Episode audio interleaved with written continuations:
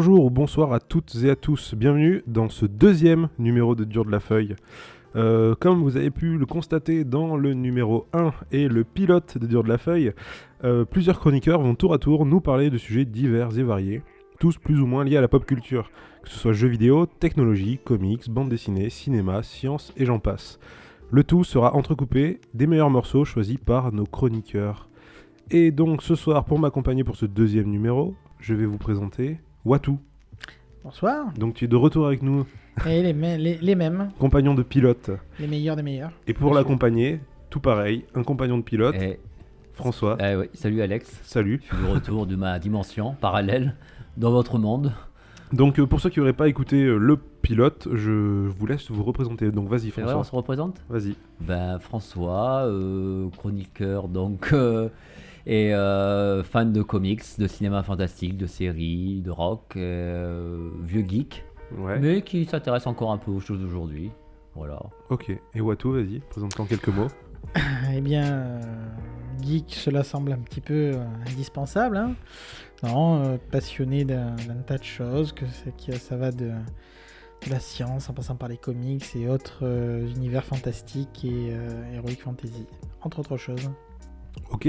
Euh, donc très bien, on va parler de quoi euh, Enfin, vous allez nous parler de quoi ce soir Eh bien, euh, je vais vous parler euh, d'un comics, DC Comics, de Flash, mais de Geo Jones qui présente Flash à la collection DC Signature. Ok. Et je parlerai aussi en même temps je- de la carrière de Geoff Jones, scénariste que j'aime beaucoup. Ok. Et toi Watu On part sur sa comics aussi ce soir, euh, enfin aujourd'hui, Hmm. avec euh, deux comics pour le prix d'un, avec euh, I Hate Fairyland de Scotty Young et Batman et les Tortues Ninja de Jan Steinfort et que je ne dise pas de bêtises pour la prononciation, Freddy E. Williams 2. Ok. Donc, si j'ai bien tout compris, ce soir, on parle comics. Comics, Essentiellement. Ça paraît un bon point de essentiellement départ. Urban et DC. Voilà. C'est Très bien. voilà. Eh bien, allons-y. Euh, C'est qui... parti Ouais, on va commencer par le premier sujet. Allez, Donc euh, vas-y François, Allez, c'est parti. commence. Je te laisse parti. euh, nous parler. Ouais, de Geoff Jones Voilà. et de Flash. Alors ouais, je voulais vous parler de Geoff Jones et, bah, et de, aussi de Flash. C'est sorti donc euh, au mois de janvier, ouais je crois janvier, janvier euh, 2017 chez Urban évidemment. C'est Geoff Jones qui présente Flash, tome 1, et euh, qui s'appelle 100 à l'heure. Euh, c'est dans la collection DC Signature qui a déjà... C'est une collection vraiment de DC intéressante parce qu'elle euh, elle fait des runs, elle présente des runs. par des scénaristes. Donc, en fait, tout le run fait par un scénariste en particulier. Il y a déjà eu des Batman par Morrison, Grant Morrison, Catwoman par Ed Brubaker, un run de Batman par Paul Dini. récemment, c'est sorti en février ou en mars, le Wonder Woman par Greg Rucka.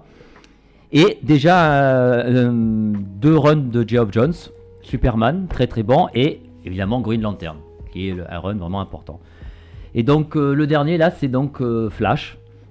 qui m'a. Alors, c'est pas le comics du siècle, hein, je vais être honnête avec vous, mais c'est voilà, c'est du mainstream, c'est fun, on passe un bon moment.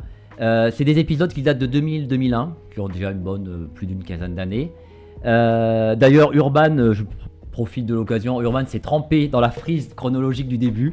Ils l'ont placé en 2006-2007, et non, les gars, vous êtes trompés, c'est 2000-2001.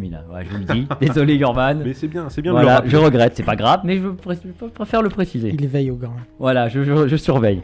Euh, le Flash de cette, donc de cette époque, c'est Wally West, et non plus parce qu'à l'époque Barry est toujours supposé être mort. Enfin, il a disparu dans la Force Véloce, c'est pas, une autre Un histoire. détail. La Voilà. force est avec lui. euh. Voilà, c'est c'est un peu plus. Voilà.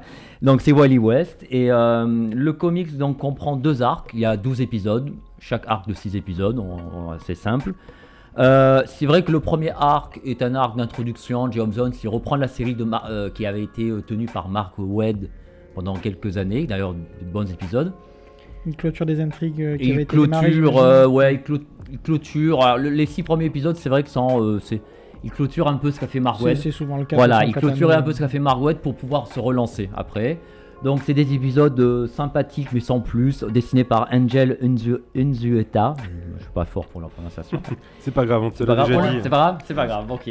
Donc c'est euh, assez. Bon, le dessin est dynamique et sympa. L'histoire est plutôt sympa aussi. Euh, Flash fait équipe avec euh, deux Lascar, euh, nos amis euh, le Maître des Miroirs et Captain Cold, qui dans ces cas-là, euh, on voit qu'ils sont pas si méchants que ça. Enfin, ils ont leur propre valeur. Bon, voilà, ils font équipe ensemble. Euh, Comme dans la série de la CW, donc. Non, Ouais, je- je- comme dans la série de la CW. Et justement, le parallèle est intéressant parce que justement, si vous aimez la série de la CW Flash, le- ce comics ressemble énormément. En tout cas, il est vraiment euh, proche de la série. Dans le sens bon, la série s'en est inspirée évidemment, mais on retrouve l'esprit de la série. Pour les franco-français, TF1.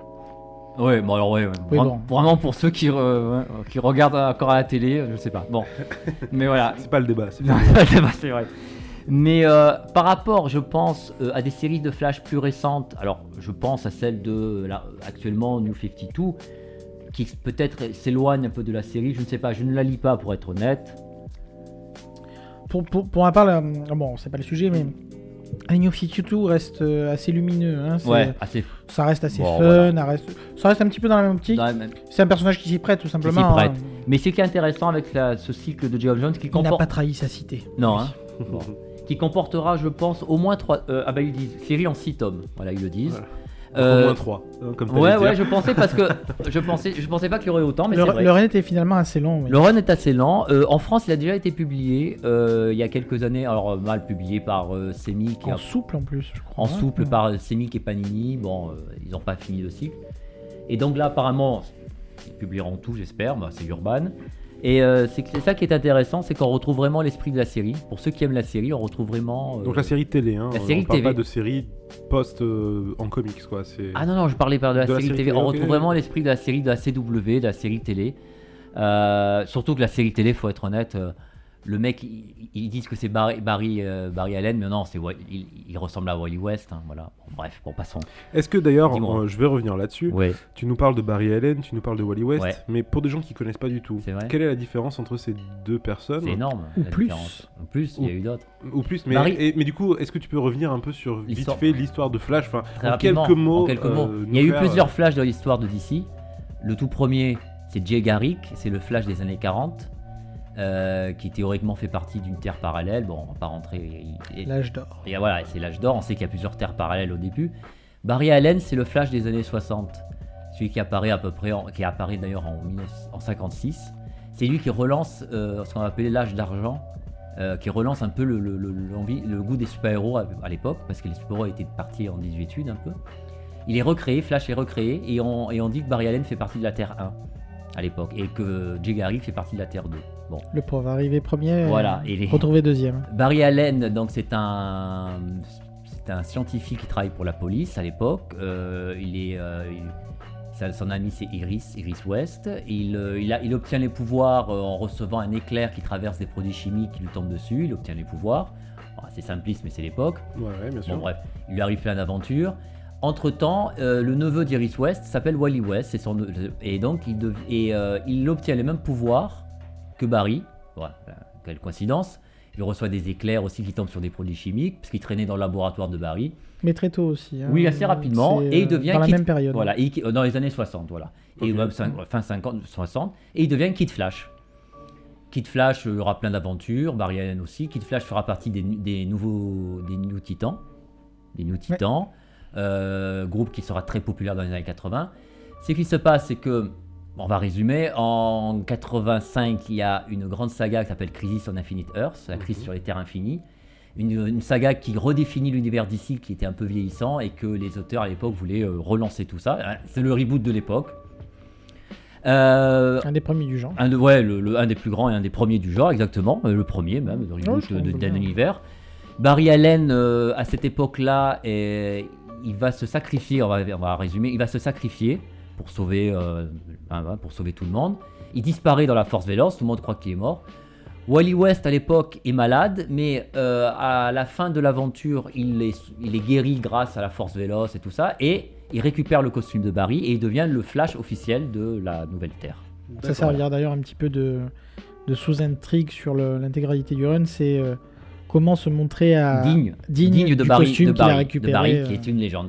À cette époque du, du- du- de la BD actuelle dont je parle, euh, c'est Wally West qui est le Flash de la Terre. hein. Euh, Barry Allen est toujours euh, disparu Dans la force véloce. Ok. dans la force véloce. voilà. Et théoriquement, il est mort, ils le, ils le croient mort. Voilà. Ok, très bien. Donc, il y a euh, eu d'autres. Et il y a eu après Impulse, qui est un Flash qui vient du futur. Enfin, après, il y a plein d'autres d'autres personnages. Mais... ok. Ah, Mais là, du coup, c'est très bien parce que tu as fait parfaitement le lien avec euh, la BD de Avec la Jones BD. présente Flash, Voilà. donc, qui est le tome 1, Qui est le tome 1. que tu nous présentes. Donc tu peux continuer. Voilà. là-dessus. Et donc, exactement. Parfait. Voilà, donc voilà, c'est Wally West qui, euh, à cette période de. Donc après, voilà, je- il y avait deux, deux cycles, il y a deux runs. euh, donc, et le deuxième run est euh, le plus intéressant parce que c'est là où Geoff Jones reprend vraiment, lance sa saga. Il, il place ses personnages, il place ses intrigues. Et il y a un très bon dessinateur, en tout cas que j'apprécie, qui s'appelle Scott Collins, qui a un style, euh, qui a une ligne assez claire, euh, vraiment, et qui a un sort, une sorte de proche d'un Geoff Darrow. Geoff Darrow, un dessinateur euh, qui est très spécial parce qu'il dessine tous les détails. Pour ceux qui connaissent, il avait fait un truc avec Frank Miller, Hardboy. Et Ah euh, Hardboy, voilà. Oui. Il dessine des milliards de détails. C'est un type qui peut vous dessiner tous les cheveux sur la tête de quelqu'un. Mais un par un, c'est impressionnant. Donc Scott Collins, c'est un peu dans ce style, mais en plus lisible, en moins, euh, en moins compliqué à lire que Geoff Darrow. Et euh, c'est très clair parce que et c'est très dynamique. Il représente très bien la vitesse. Et ça, c'est très important avec Flash. Forcément. Forcément, voilà. Il n'y a pas beaucoup qui représentent bien la vitesse comme ça. Il y a eu, mais vraiment, il- et ça permet d'avoir, alors, de bonne lecture en fait, une lecture assez fluide. Et euh, ce qui est intéressant, c'est que c'est un comics euh, très traditionnel, très simple à lire. Euh, c'est du vrai comics de super-héros, ce qui fait plaisir. Alors voilà, par rapport à beaucoup de choses d'aujourd'hui euh, qui sont un peu arty, un peu indé, qu'on voit chez le merveilleux concurrent ou chez même DC parfois. Euh, Donc le, le merveilleux concurrent, tu parles de Marvel. Ouais, de hein, Marvel, de Marvel. Euh, où ils font beaucoup pour moi trop de, de- de- d'indés ou de choses. Récemment, tu, hein, tu parles. Récemment, de- récemment. Ouais, je pour, parle remettre, vraiment de- pour remettre dans le contexte. Ouais, vraiment récemment, je parle d'aujourd'hui. ne parle même pas d'image. Et je même pas. Ouais, mais im- Image, eux, leur AD, ils, ils font de l'indé sans pas fait de super-héros. Moi, c'est le super-héros indé qui, qui- que je n'apprécie moyennement, voire pas du tout. Là, c'est du super-héros classique, le, le Geoff Jones Flash.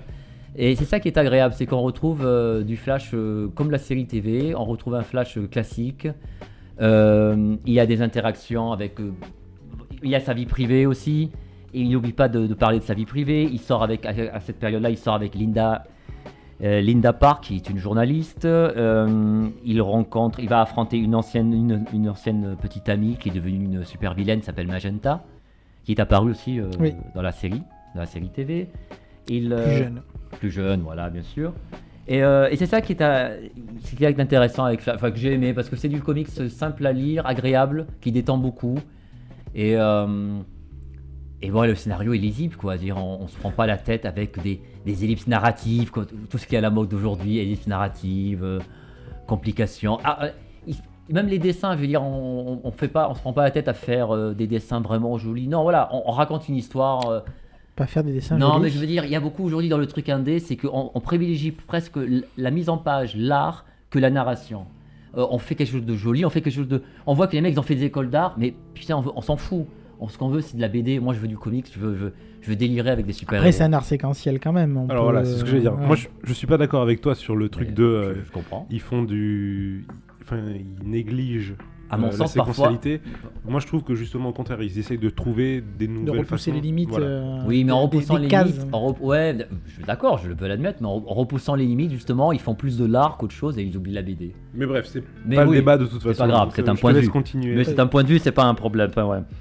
Donc voilà, c'est euh, c'est c'est vraiment une série agréable. Euh, Il y a des petits, euh, il y a des petits clins d'œil aussi. euh, bah, Il y a un petit clin d'œil pour le lecteur, il retrouvera. Il y a un petit clin d'œil à Sin City de Frank Miller. Ah oui. oui, oui. Bah, il y a un, un personnage, c'est un policier qui est euh, qui fait un clin d'œil à Sin City. Bon, le lecteur le reconnaîtra tout de suite, je pense, s'il a lu Sin City de Miller.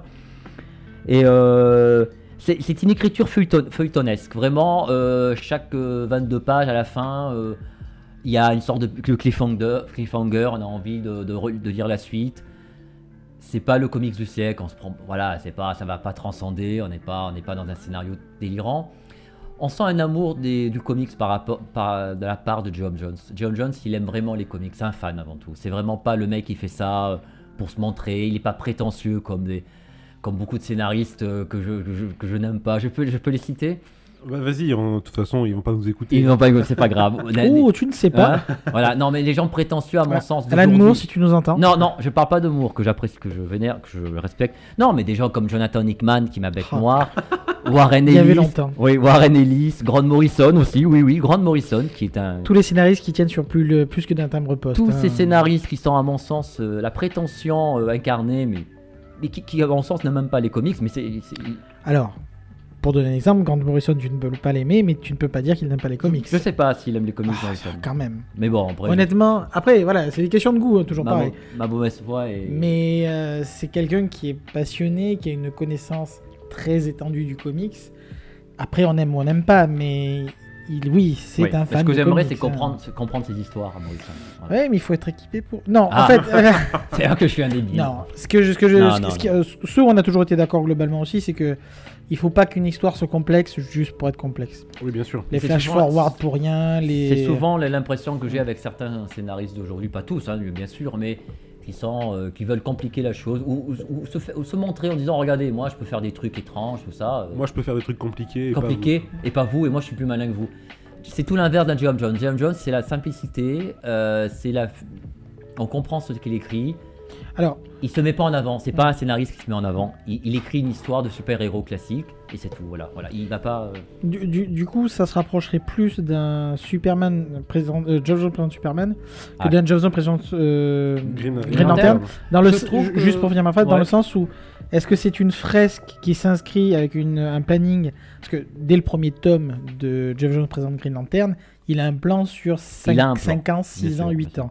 Je pense Là, de non, ce que je non, comprends, non, là non, là non. On est plus sur des. d'abord c'est plus tenu. C'est antérieur. Oui, non, mais Eh oui. l'un n'empêche pas. Il, Il- aurait pu avoir aussi des plans plus sur le long Flash, terme. je pense qu'il y a 8, 8 donc 8, 6 tomes, 8 tomes Il y a Six 6 tomes prévus. tomes, voilà. C'est quand même, ça se maintient. Oui, Chaque parce tome. qu'il a- il, est, il est resté quelques années dessus parce que ça marchait bien. Il est resté quelques années. Après, John Jones, c'est un mec qui s'attache à des personnages. hein. Oui, il, il écrit, il a bien, il a, il a écrit pendant des années euh, la, euh, justice, la Société de justice d'Amérique. Il a fait, il a, il fait des runs lents sur les. Il, a- il aime rester sur des. Je vais te poser la question Ouais. justement de hum, quels étaient les, les liens entre euh, Jeff Jones présente?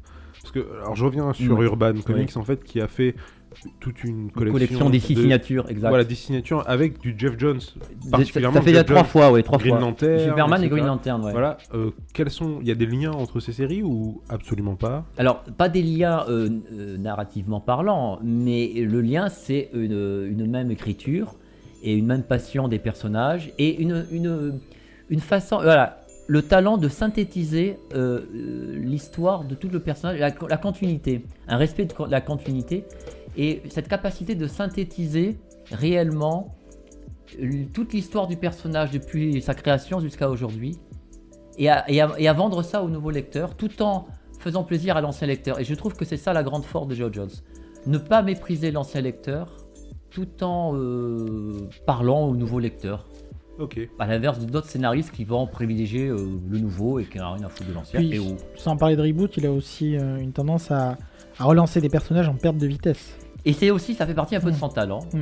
Il en a d'autres, mais ça fait partie de son talent. C'est vrai, de, bah, avec Green Lantern, ça a été énorme. Je veux dire, déjà, Flash à l'époque, il relance un personnage qui, sans être. euh, C'était pas. euh, Il était pas, il était voilà, c'était un personnage de DC qui n'était pas non plus euh, le plus populaire. C'était avant, bien avant la série TV, tout ça. Et donc il, le- il le relance pendant quelques années. Et alors Green Lantern, on n'en parle même pas. euh, c'était, il est là, il a eu. Donc, si, imaginons que moi ou nos auditeurs qui ne connaissent pas du tout les personnages, qui n'ont jamais lu de comics ou très peu, etc., on peut se lancer sur du Flash de Jeff Jones Totalement, c'est un super point de départ. sans, sans tout Sans connaître. saisir.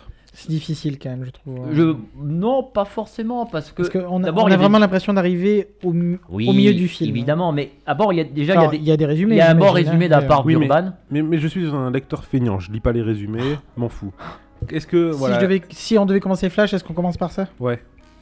Je pense que oui, il pourrait parce qu'il n'y a pas tellement de références à des histoires passées ou à des trucs. il y a- il y a- même s'il respecte la continuité, il n'y a, pas- y a pas de référence perpétuelle. Donc ça, ça je pense qu'un lecteur pourrait complètement commencer par, cette, euh, par cet album, surtout s'il regarde la série TV par exemple. Ouais. Parce que là vraiment, euh, il retrouverait l'ambiance, le personnage, même si c'est pas le même, même si c'est Wild West, c'est pas, c'est pas grave. Et euh, il n'y a pas de référence perpétuelle au passé. Il parle pas de Barry Allen. Euh, voilà, donc Ouais, je vois, moi, moi, je suis assez pour, Ok. pour un départ. Ouais, je- D'ailleurs, tout ce que fait Geoff Jones, euh, euh, même euh, il peut commencer, il peut lire sans Superman ou sans Green Lantern. Ouais, euh, ça pourrait le faire. Il peut le faire. Ah, Green Lantern, Ouais. Je trouve peut-être un petit peu moins facile d'accès que ce qu'a pu l'être le Superman qui partait vraiment de, De rien. de, de rien. Enfin, moins que le Green Lantern, quand même, bien sûr. Et le Green. Lantern, où il a fait tout simplement table rase avant de commencer son run. hein. Ah oui, carrément. Aussi simplement. Et que oui, ça. il est reparti sur une Ouais. base, mais tout en respectant le passé. C'est-à-dire qu'il a fait revivre Green Lantern. Quand je dis restant- table rase, c'est qu'il voulait pouvoir avoir les mains. Comme souvent, hein, quand Alan Moore récupère un personnage, quand des tas de scénaristes récupèrent des personnages, ils essayent pas forcément de se débarrasser de tout ce qu'il y a eu avant, mais de conclure une bonne partie des intrigues pour repartir Ah le bah plus- oui, de manière ça, le plus propre C'est presque obligatoire. possible. ouais, Et c'est euh, souvent le cas. Quoi. Mais c'est ça, voilà, c'est ça qui est intéressant avec John Jones. C'est un- Ok. ouais. Et donc euh, après je peux, voilà. Donc après c'est un scénariste vraiment. euh, Vas-y, vas-y. euh, Vraiment un euh, scénariste, Si t'as des euh, choses encore à nous dire sur le scénariste, on est curieux d'entendre. Ben euh, voilà, c'est un scénariste vraiment pour moi. euh, je veux être honnête, pour moi c'est un des plus euh, euh, des plus importants de ces 15 dernières années. Chez DC. Euh, chez DC. Alors il a fait un, passa- passage éclair chez Marvel. Ok, voilà, c'est Euh, ce que poser voilà, il a fait un passage éclair au début en fait de sa carrière. Euh, il passe chez Marvel et il fait un run, un run assez sympa sur Avengers. Mais, ça, mais euh, il s'entend pas chez Marvel, ça se passe pas bien. Euh, on lui laisse pas faire ce qu'il veut. Mhm. Il y a des remaniements euh, éditoriaux avec euh, Joe Quesada, tout ça. Et il, il quitte Marvel parce qu'il peut pas faire ce qu'il veut. On voit déjà, mais déjà chez Avenger, on voit déjà qu'il a les, on voit déjà qu'il veut prendre en main euh, une série sur un long terme. On voit qu'il veut faire des liens avec le passé et le futur. On voit déjà ça. Bon, il peut pas, il s'en va. Il va chez DC. Il commence tout doucement. Il reprend Flash. C'est une de ses premières séries. Ok. Il, euh, il écrit Star and Strip, une petite série avec euh, Stargirl et un robot qui s'appelle Strip. Stripe. bon. Euh, il relance euh, la JSA, la Justice Society of America. Et là, il reste pendant quelques années. Et là, il y a- il a- il- la série, elle est plébiscitée par les lecteurs. Elle reçoit même un prix. Elle reçoit un prix par Wizard, le magazine de l'époque. Euh, il va scénariser Hankman. En fait, il monte en grade. Ouais, petit à petit. Petit à petit, il va scénariser Hankman. Euh, la série 52, 52, 52, une série sur 52 semaines où d'ici est assez ambitieuse, où, où le comic sorti- Bientôt chez Urban. Oui, euh, déjà édité chez Panini, mais qui va être réédité euh, cette, année euh, chez Urban. Ok. Voilà. Euh, et ensuite, il monte, il, il va, petit à petit, il devient le, le- le scénariste, l'un des plus importants de la, la compagnie. Il va faire euh, Blackest Night, Brightest Day, des grandes sagas qui vont faire revenir des héros morts. Bon, bah, je résume. hein, Qui tout- s'arti- qui s'articule autour de Green Lantern. de Green Lantern. Bon, je résume. Euh, alors, en 2004, il relance Green Lantern. Euh, parce que Green Lantern était euh, personnage. il- bon, il était mort. hein. Al Jordan était mort à l'époque. Il était devenu le spectre. Il avait pris la place du spectre. C'est compliqué. C'est compliqué, mais on résume. Ouais, ouais, ok. Euh, Don Didio, le patron, il veut relancer Green Lantern parce que c'est un personnage quand même majeur. Il demande à Geoff Jones. Et Geoff Jones arrive à relancer Green Lantern. Et Green Lantern devient l'un des titres les plus importants de la compagnie. Et beaucoup de choses vont s'articuler autour de Green Lantern. Tu, tu- tu es en train de dire que pendant un moment, Green Lantern a été plus fort que Batman Dans- en- Je parle en En popularité Ouais, en popularité. Absolument, ouais. Ah ouais, Ouais, ouais, bien sûr. Ah bah, Bat- non? Alors c'est compliqué. Batman, est, Parce que Batman est Batman toujours- est intouchable. Enfin, Oui, alors Batman, il y a des hauts je- débats. Pour donner une idée, les chiffres de vente aux États-Unis sont calculés sur le- les ventes de Batman. C'est un ratio Oui. par rapport aux ventes de Batman. Batman, c'est peut-être pas le meilleur exemple. Voilà. On touche pas à Batman parce que Batman, de toute façon, il se vendra toujours. Par contre, il était plus populaire que Superman, typiquement. Ah. Ah oui. Superman ouais, était vraiment. euh, Ouais, le pauvre. bah, Les scénaristes ne savaient pas quoi en faire. Ils euh. C'est très délicat. Mais Geoff Jones va faire une très belle chose avec Superman. Il va, il va écrire quelques épisodes. D'ailleurs, même en collaboration avec Richard Donner, euh, grand réalisateur américain, Ils se connaissaient déjà. qui se connaissait parce qu'il avait commencé comme assistant. sur- Ah, d'accord. Avec Richard Donner. Voilà, il se connaissait. Sur un certain film. Sur. euh, Lequel? Dis-nous en plus. Bah, Superman. Ah non, non, Ah, non, bah. non, il avait commencé Il plus a- tard. Ah non, non, il était trop Il, jeune. il était pas, il a non, pas non, il a participé co- sur Superman non, non, non, il a commencé sur un film qui s'appelle Complot de Richard D'accord, je me Donner. semblait qu'il avait participé Non, non. sur Superman. En tout cas, ils se connaissaient. Mais ils se connaissaient, ils Ok. ont écrit un cycle de Superman. Ce qui est intéressant avec Superman, c'est surtout euh, une aventure qui s'appelle, euh, une mini-série qui s'appelle Secret Origin, où là encore une fois, ils synthétisent toutes les origines diverses et variées de Superman, parce que c'est de toutes les époques, pour en faire une seule, euh, une seule origine cohérente, et euh, en rendant hommage en même temps au film de 78. Donc c'est vraiment une, une histoire à, lire qui est disponible et qui est vraiment. Sans rentrer en détail, il y a eu notamment des problèmes avec Superboy. Et Ça a Superboy, été il y a très compliqué au énorme niveau- incohérence parce que éditorial. à une époque, Superboy c'était bon, Superman Et d'un jeune. point de vue légal aussi. Ensuite, euh, la nouvelle continuité, Superman n'existait plus, tout ça, donc c'était un peu compliqué. euh. Mais Identité secrète, c'est c'est un rapport avec la continuité ou c'est un truc à part Non, c'est vraiment, c'est vraiment dans la continuité. C'est ça la force de John Jones, c'est qu'il ne quitte jamais la continuité. Ok. Ouais, il est Parce un- que- c'est un grand amoureux de la continuité. Parce que ceux qui suivent un peu euh, l'univers des comics, Ouais. euh, j'ai entendu parler d'une possibilité d'arrêt de continuité. Enfin, en gros, chez DC, apparemment, ils ont dit euh, Ouais, la continuité, Oui. bah, bah tant pis, hein, maintenant on ferait ce qu'on veut. il y a 5 ans, il y a, toutes les continuités vont d'une crise à une autre. Bien sûr. Quand Ouais. on parle de continuité, c'est entre deux crises. Ouais, mais Ce qui s'est passé avant et ce qui se passe après, il y a des, forcément des modifications. il y a des modifications. D'où l'intérêt des crises. Mais c'est vrai qu'il y a 5 ans, quand ils ont relancé le New 52, Renaissance en France, Don Didio, tout ça, le patron, il a dit bon, en continuité, on s'en fout un peu maintenant, on relance tout, tout ça. Et ça prouve que 5 ans après, euh, les, les- peut-être les fans le savent, que euh, il y a, depuis un an aux États-Unis, il y a Rebirth qui a relancé une, certaine. du coup, traduit s'appelle Renaissance. donc, Et coup, ben non, mais bordel. Urban, Urban, Urban ne sachant plus quoi faire, ils ont dit on va l'appeler, Re- Re- on va la laisser Rebirth. Pas de bol. Il sort en mai d'ailleurs, ça va arriver en mai chez nous. Ouais. Mais Et- 2017, hein, pour ceux qui écoutent. Ouais, ça ouais, mai 2018. 2017. et Je pense qu'ils étaient déjà au courant. si Ouais, et que ça existe depuis un an aux États-Unis et ça, et ça a vraiment relancé la machine d'ici qui était un peu en perte de vitesse parce qu'ils ont, on va pas spoiler, mais ils ont repris des éléments de la continuité d'avant New 52. Ils ont ramené des personnages, ils ont fait des choses intéressantes et euh, bon, bah, bon, on va laisser la surprise, mais c'est très très bien. Et John Jones a été très impliqué dans l'histoire. John Jones, entre temps, voilà, pour, pour conclure, John Jones, après Green Lantern, tout ça, il va, il va écrire Infinite Crisis, qui va être une grande saga aussi. Euh, il va, grâce à ça, il va devenir vraiment l'architecte et le scénariste numéro 1 de DC. Et le grand patron, l'architecte vraiment des sagas. Euh, il va faire revenir Barry Allen, le Flash, le premier, le Flash, euh, le grand Flash des années 60. Après, on va arriver à Flashpoint, la saga qui va euh, transformer vers New 52. Ouais. De toute façon, voilà. Et donc, avec ça, Geoff Johns va devenir vraiment le, le- le grand patron, entre guillemets, éditorial de DC. Il va devenir tellement important qu'il va devenir le. Il est maintenant coprésident de la compagnie. Et Ah oui. ah, carrément. Ah, donc il a vraiment gravé. Ah, il, a gravé- il est coprésident de la compagnie. Il, est, euh, il a le titre de chef créateur, en anglais Chief Creative Officer. Bon, euh, euh, chef créateur donc, de la compagnie. Et euh, il a été maintenant désigné comme showrunner des films DC. Ok. Voilà, mais à partir de Justice League. Donc, mais ça, c'est notre débat. Voilà, c'est un des pères. Voilà, c'est vraiment le, le- un grand monsieur actuellement, euh, grâce à son talent de scénariste. Mais du coup, euh, j'ai envie de te poser une question parce Oui. que là, tu nous parles, enfin, tu nous as parlé tout à l'heure de Flash de Oui. Jeff Jones. Oui.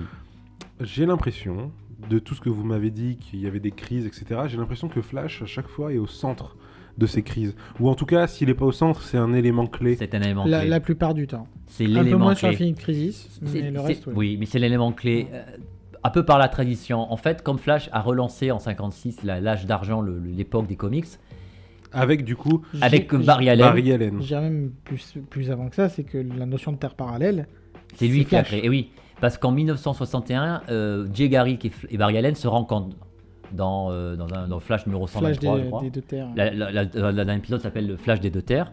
La Terre 1 et la Terre 2 se rencontrent. C'est une nouveauté dans le monde des comics. Surtout, c'est un, c'est un moyen de. De voilà, mais c'est le premier moment où, comme, comme il dit, euh, Uatu, c'est que ça va être le moment où les, les terres vont se rencontrer, les Flashs des deux terres vont se rencontrer, les super-héros des deux terres. C'est devenu un mécanisme scénaristique Voilà. bien pratique, puisqu'à l'époque, notamment, DC racontait beaucoup d'histoires qui n'avaient pas forcément de continuité ou pas. À l'époque, c'était la première fois, donc. c'est Flash qui, met la- en place le multivers, le multivers. littéralement. Ouais, qui met en. Ah, ah D'où l'importance de Flash. Les lecteurs à l'époque devaient être euh, complètement euh, Alors, le- impressionnés ou perdus. ou perd- euh, je sais, c'est On se difficile. posait moins la question, On se en fait. D'abord, le lecteur de 1961, c'est, c'est- c'est plutôt, il est assez jeune. Oui. Il est assez jeune. Il se pose moins la question. Les univers sont assez neufs. Ça, permet vraiment d'avoir euh, juste euh, une explication, mais on raconte quand même une histoire qu'on avait envie de raconter, tout Bon, les simplement. histoires étaient, il faut l'avouer, il faut, chez DC surtout, c'était naïve et simpliste. C'était vraiment pour les enfants. Marvel, c'était déjà plus intéressant. Enfin, c'est notre débat, plus intéressant. Et Flash est au centre de tout. Parce que comme Flash va, en 85, euh, être un élément important, il va mourir, entre guillemets, disparaître dans la force véloce. Son retour, euh, le retour de Barry Allen sera aussi un événement, un- un événement important. Et il est au centre de, de- oui, il est au centre de beaucoup de choses. Enfin, c'est devenu et, on n'en parle même pas de Flashpoint ou Flash. Il est même, il c'est lui-même C'est- l'aventure qui, qui lui arrive. l'aventure de Flash. De Flash qui- ah, qui va créer l'univers New 52. Ok. Donc vraiment, Flash est un élément important. Et, je, et sans spoiler, Rebirth, dans quelques mois chez nous, euh, bon, ceux qui l'ont lu en anglais le savent, un élément important en parallèle, en disant autour de Douce- Flash, Doucement. hein. autour de. Flash, mais je veux pas dire trop de choses. Et encore une fois, montrera que Flash, en tout cas euh, un certain Flash, est au centre des événements. Ok. Ben écoute, c'était euh, c'était super intéressant. Voilà. Euh, je pensais pas que Jeff Jones, en tout cas, et je comprends mieux du Ouais. coup le, le- le fait qu'Urban lui Le laisse- mettre en avant, le mettre en avant, oui, le- Je comprends mieux tout ça parce que voilà, effectivement, il a vraiment gravi les gestions. tout doucement, mais on... On comprend voilà tout ce qu'il a fait en tout cas pour, enfin chez DC Comics. Voilà, c'est un... vraiment incroyable. C'est un, voilà, c'est S'il un- fallait faire un mauvais parallèle, c'est qu'il y en a Chris Claremont chez DC. Oui, c'est une sorte de Chris Claremont, mais Chris Claremont n'a jamais eu le même pouvoir que Jason Jones. Qui est Chris. Claremont Alors Chris Claremont est- euh, a été, alors il est toujours vivant, le- mais c'est un grand scénariste des années 70-80 surtout, qui a, euh, Fortement influencé tout l'univers Marvel. étant donné qu'il a tenu, il a, il a écrit les X-Men pendant 16 ans, Ah oui. et qu'il a euh, écrit les plus grandes sagas. Si les X-Men ou Marvel est aujourd'hui comme ça, c'est une partie grâce, en partie pas entièrement, mais en partie grâce à Claremont, grâce à ses histoires. Mais il n'a jamais eu le, on va dire L'influence. le, le pouvoir ou la place d'un Geoff Jones qui lui est devenu maintenant le co-président, qui a euh, une, une main mise sur euh, toute la création de la compagnie. hein. Au niveau euh, Rebirth, c'est lui qui s'en occupe, euh, des choses comme ça. C'est vraiment euh, Enfin, le, Maintenant, du coup, mais. oui. le monsieur numéro un de, au niveau créateur hein, de- Ok. de, DC. Eh ben écoute, c'était super. Voilà. Mais euh, je vous remercie. Euh, tu nous as préparé un petit morceau de musique. Oui, voilà. Alors pour rester dans la même ambiance, ce style, évidemment, euh, le thème principal euh, de Superman de 1978, euh, composé par John Williams, 78 de déjà. 78. Évidemment, bah, pour rester un peu dans, dans l'univers d'ici, Ok. Voilà. Eh ben écoute, on, on s'écoute ça Bah, avec plaisir. tout de suite.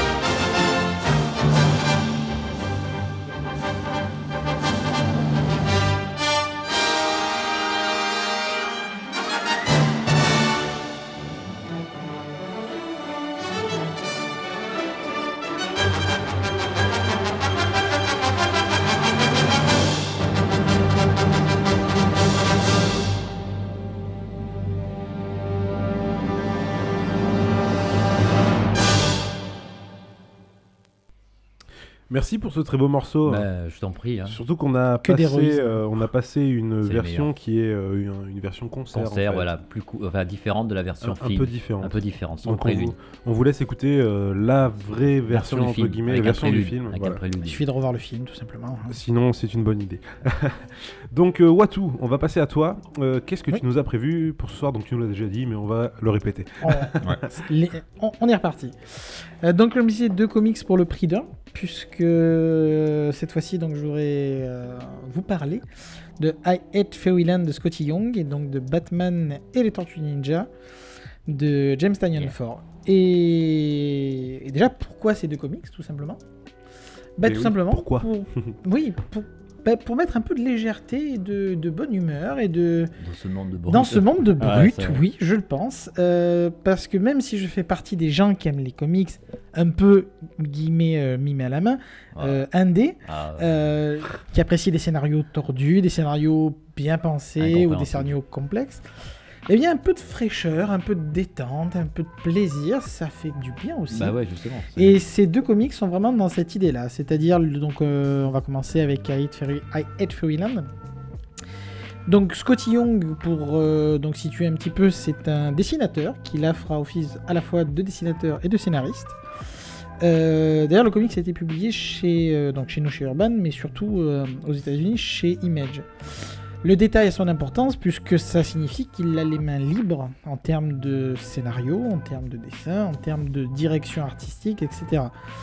Et le personnage, les, les personnages lui appartiennent accessoirement. Alors, pour, pour ceux qui ne connaissent, pareil, c'est toujours pareil, hein, pour ceux qui connaissent pas du tout l'univers du comics, qu'est-ce que c'est que Image Comics enfin, Alors, historiquement, c'était un troisième éditeur qui était un éditeur concurrent à, à Marvel et DC, Voilà. qui avait une particularité, c'était que les personnages créés chez Image sont propriété des, des gens qui les inventaient, non pas de la société. Voilà. Ce qui n'est pas le cas chez les Marvel, deux Big ils- Two. les- Ce les qu'on appelle le, Les Big work for les, voilà, Les le, work for hire. Alors, à noter juste pour le petit truc très court que chez Image, à la base, c'était du super-héros comme chez, Ouais. chez euh, Ma- DC et Marvel. hein. Il n'y avait pas de, début, différence particulière. Ils ont, voilà, c'est les fameux Spawn, Voilà. les fameux Witchbed, etc. C'était sympathique, mais c'était de la concurrence à, au- à ce qu'on pouvait trouver chez la. C'est un petit peu l'équivalent de ce qu'on pourrait dire Bliss aujourd'hui en. euh, Bliss, pardon, lapsus. euh, Valiant. forcément, Valiant, en- je veux dire en termes de, de super-héros, c'était du D'ailleurs, super-héros. tu, m- tu, m- Mm. tu me fais penser en disant Mm. ça que un jour, il faudra qu'on fasse un épisode sur comment ça se passe en France et aux États-Unis, quels sont les liens, etc. Parce que c'est un truc qui est très compliqué et je m'en rends compte en discutant avec les gens. Complètement. Les gens ne comprennent pas tout. Ah, c'est intéressant. Pourquoi, ouais. pourquoi est-ce que chez Urban, il y a machin, il y a Image et en même temps il y a du notion DC, de, etc. etc. droit, etc.. Mais bref, faudra Ouais, qu'on en parle un jour. C'est une bonne idée. Et euh, donc j'ai dit ça donc pour resituer, donc Image a donc fait entre guillemets son beurre, sa notion que les auteurs qui viennent chez eux gardent la liberté de faire ce qu'ils veulent avec leurs personnages, bien sûr du moment qu'on vend du papier, parce qu'il faut pas non plus déconner. Et, euh, et donc il allait chez, chez eux comme beaucoup d'auteurs d'ailleurs, De une, plus en plus. Une vraie fuite Ouais. des, euh, des cerveaux, un, on va un dire. problème de, par exemple pour Marvel, c'est que beaucoup d'auteurs partent chez, Image. Et en fait, ce qui se passe, c'est que pour la faire courte, toujours pareil, c'est que le- les auteurs vont se faire la main chez les Big Two avec des Mhm. contrats d'exclusivité, donc une garantie de salaire tous les mois. Ce qui, aux États-Unis, quand on est dessinateur ou scénariste, n'est pas négligeable. c'est un avantage. ouais. Et une fois qu'on s'est fait une, euh, une petite réputation, ben, on va faire un petit peu ce qu'on veut et euh, de l'autre côté. Bref, tout ça pour dire pour- pourquoi tout cet historique? Ben, Tout simplement parce que Fairyland fait partie de ces comics où on peut se lâcher un peu. Euh, donc je le pitch très rapidement. Alors ce que j'étais sur Scotty Young donc pour le pour information, donc c'est avant tout un dessinateur, mais euh, qui a voulu s'essayer au scénario déjà chez Marvel. D'ailleurs, il avait fait un petit peu de Rocket, Rocket Raccoon, Raccoon, voilà, ouais. Euh, bien délirant aussi. D'ailleurs, soit en passant, je recommande Il a fait du fortement. dessin aussi, ou des coups Il était aussi dessin au début. dessin, il a ouais. alors toujours pareil. Le problème de ces très gros dessinateurs très réputés, c'est que rapidement, notamment chez les Big Two, on fait les premiers tomes et euh, on se fait remplacer par la suite. Sachant que pour ce- parce que là, on- effectivement, on ne voit Mm. pas. Enfin, ceux qui connaissent pas Scotty Mm. Young ne peuvent pas Mm. voir, mais il a un style très particulier. Tout à fait. Et d'ailleurs, il a, il a, il a été connu et reconnu. Alors, il a fait un tas de choses, hein, mais ce qu'il a vraiment rendu visuellement connu pour le grand public, avec de jolis guillemets pour le grand public, Grand public du- déjà lecteur. hein. Voilà, c'est le côté baby, c'est-à-dire ce côté très euh, kawaii pour reprendre un terme japonais, très mignon, très poupon, etc. Surtout sur des variantes cover, donc des, couvertures alternatives pour les, comics qui pouvaient sortir à peu près Un tout peu- ce qui existe cartoony, chez Marvel. cartoony, fait- Très cartoony, voilà. il a un style d'ailleurs très cartoony. C'est-à-dire qu'il avait fait des couvertures avec les super-héros. Ouais, de Les Marvel, mais X-Baby, les, voilà, euh, en bébé, etc. tout ça, très Genre, mignon. le- Il hein, a très traité à peu près euh, 100% des Ah, personnages qui existent chez Marvel en version euh, Tout baby. les variantes cover. Alors il ça. fait pas que ça, mais ça l'a, ça l'a vraiment, c'est ce qui est devenu, c'est un peu sa patte euh, distinctive. Au niveau publication, il a, il a fait différentes choses, mais une des choses qui a été plus marquante où il a été récompensé, ça a été le Magicien d'Oz, qui, est, Exact. qui est un excellent titre qui a été publié aussi chez Panini. Très mal publié. Euh, oui, en souple. Alors, du merci en intégralité, Oui. mais pas dans le bon ordre, notamment. Voilà. Pourquoi? Bah Parce que, euh, non, officiellement, c'est parce que voilà, il y avait Dorothy à mettre en avant dans un premier temps, bon, avec des personnages connus. Bon, ça, c'est euh, des errements éditoriaux dont, dont on en sait déjà On suffisamment. pourra faire une émission entièrement dessus aussi. Oui, c'est faisable. Il y, a- il y a de la matière.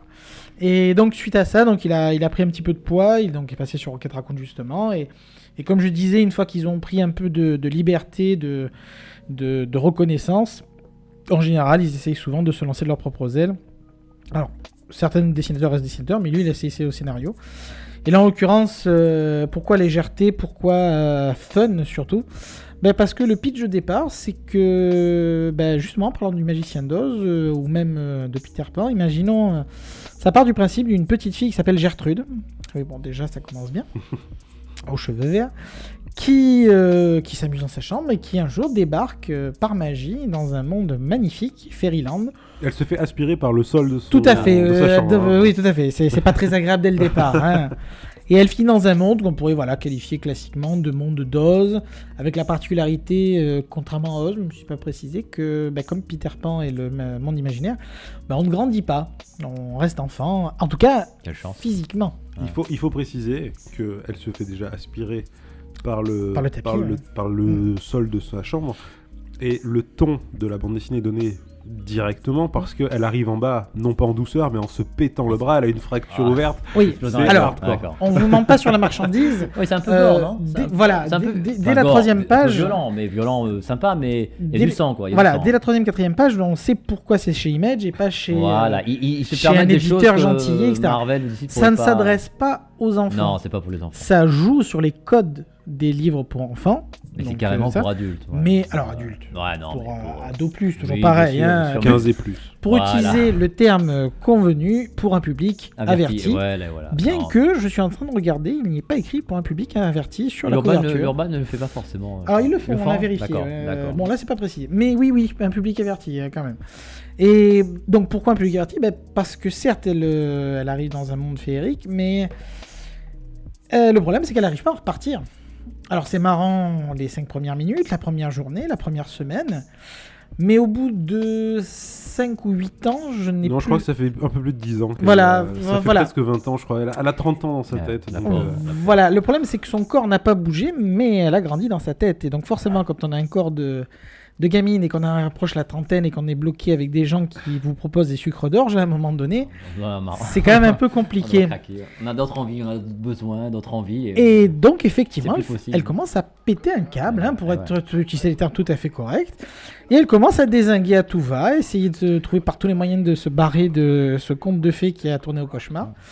Et, euh, et je tiens déjà à faire une petite parenthèse sur la localisation, qui pourrait aurait pu poser souci parce que un des jeux au niveau du texte est de rester poli. Malgré que ce soit très, comme je disais, très clair, hein, vulgaire, etc.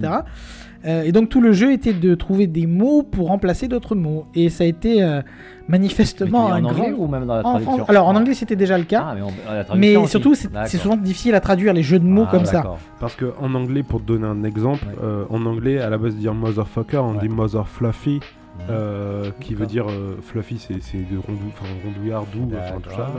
Donc euh, ils ont tout le temps, en anglais, il y avait beaucoup de jeux de mots euh, sur.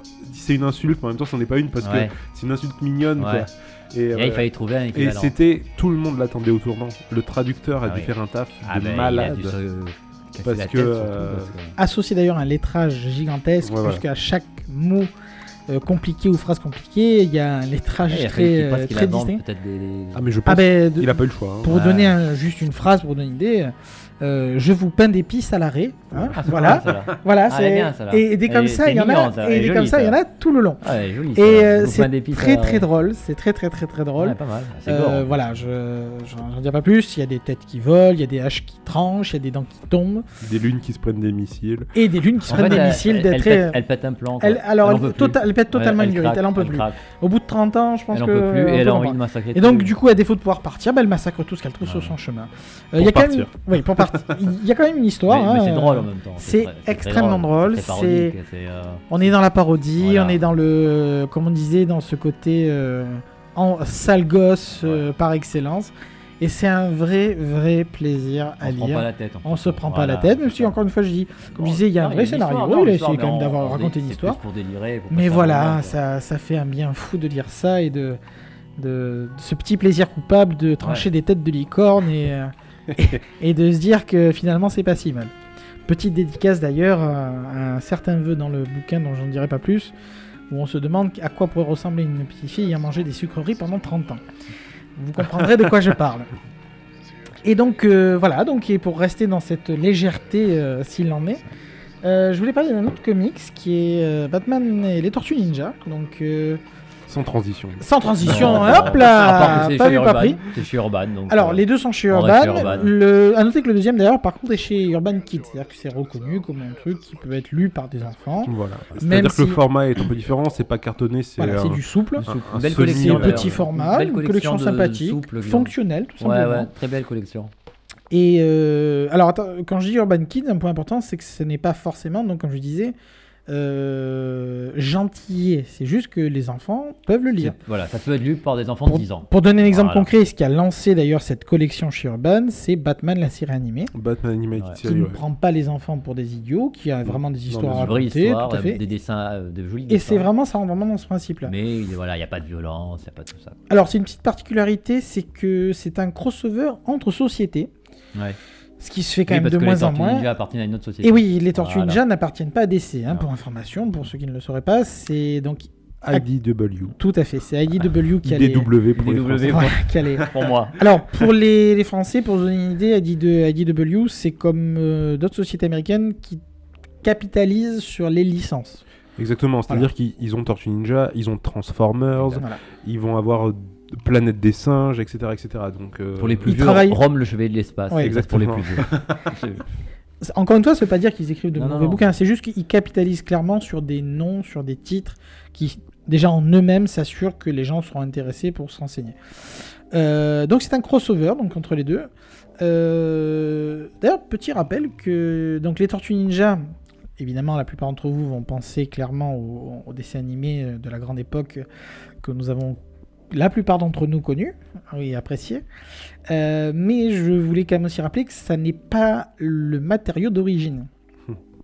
Le matériau d'origine est un comics Indé, indé, dans une petite édition de assez sombre, Ouais, ouais. euh, pas très joyeux, Ouais, Et pas, pas pour les enfants d'ailleurs, pas, pour du, l'époque tout- hein, au pas du hein. tout pour En les enfants blanc, au départ, en noir et blanc. En noir et blanc, et Euh, puis d'ailleurs, euh, quand ils sont passés à la couleur, elles avaient juste le bandeau rouge, toutes. Oui, petite anecdote, ouais, effectivement, c'est une idée du dessin animé. Ouais, de leur donner un bandeau différent pour les reconnaître. Pour les reconnaître. D'ailleurs, ça a tellement bien marché que c'est c'est re- rentré dans resté. les euh, que c'est resté. Donc c'était écrit par Kevin Hitzman et Peter Laird à l'époque. Ouais.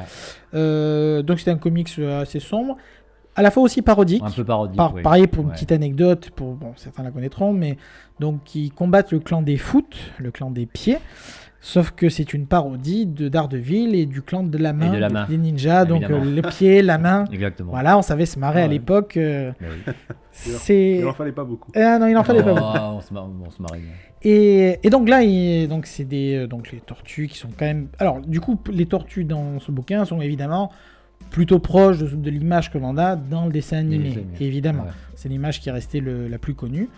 Et, euh, et donc ce crossover les place euh, avec Batman grâce à un, arti- un artifice dont on a parlé ça, il y a quelque chose comme euh, quelques minutes, puisque évidemment, Les- on va parler de Terre Des parallèle. terres parallèles, oui. Parce que décemment, on ne peut pas dire que quatre tortues d'enfer vivent dans la même Moi, je ville. pensais que... qu'ils vivaient dans les égouts de Gotham. Non, non, non, non, Alors ils vont vite s'y habituer, oui, hein, oui, mais ouais, ils ne vivent pas dans, la... Dans, le- dans le même monde. Petit, petite terre parallèle, les crossovers. Non, c'est pas ça. Et... et donc petit mot là aussi sur les auteurs. Donc euh, James Tynion Ford, qui est un scénariste qui, est... qui a été euh, en tandem surtout, enfin qui l'a lancé même avec, euh, je viens de le perdre à l'instant, sur Batman, Scott Snyder, qui a été, qui est vraiment ce qui est le protégé de Scott Snyder, qui lui a mis le pied à l'étrier, qui a écrit euh, durant la cour des hiboux euh, des, euh, des spin-offs et des séries parallèles qui se passaient en même temps que la cour des hiboux, qui a plutôt une bonne écriture, qui l'a vraiment euh, lancé dans le milieu et il a du coup une écriture assez proche de son mentor.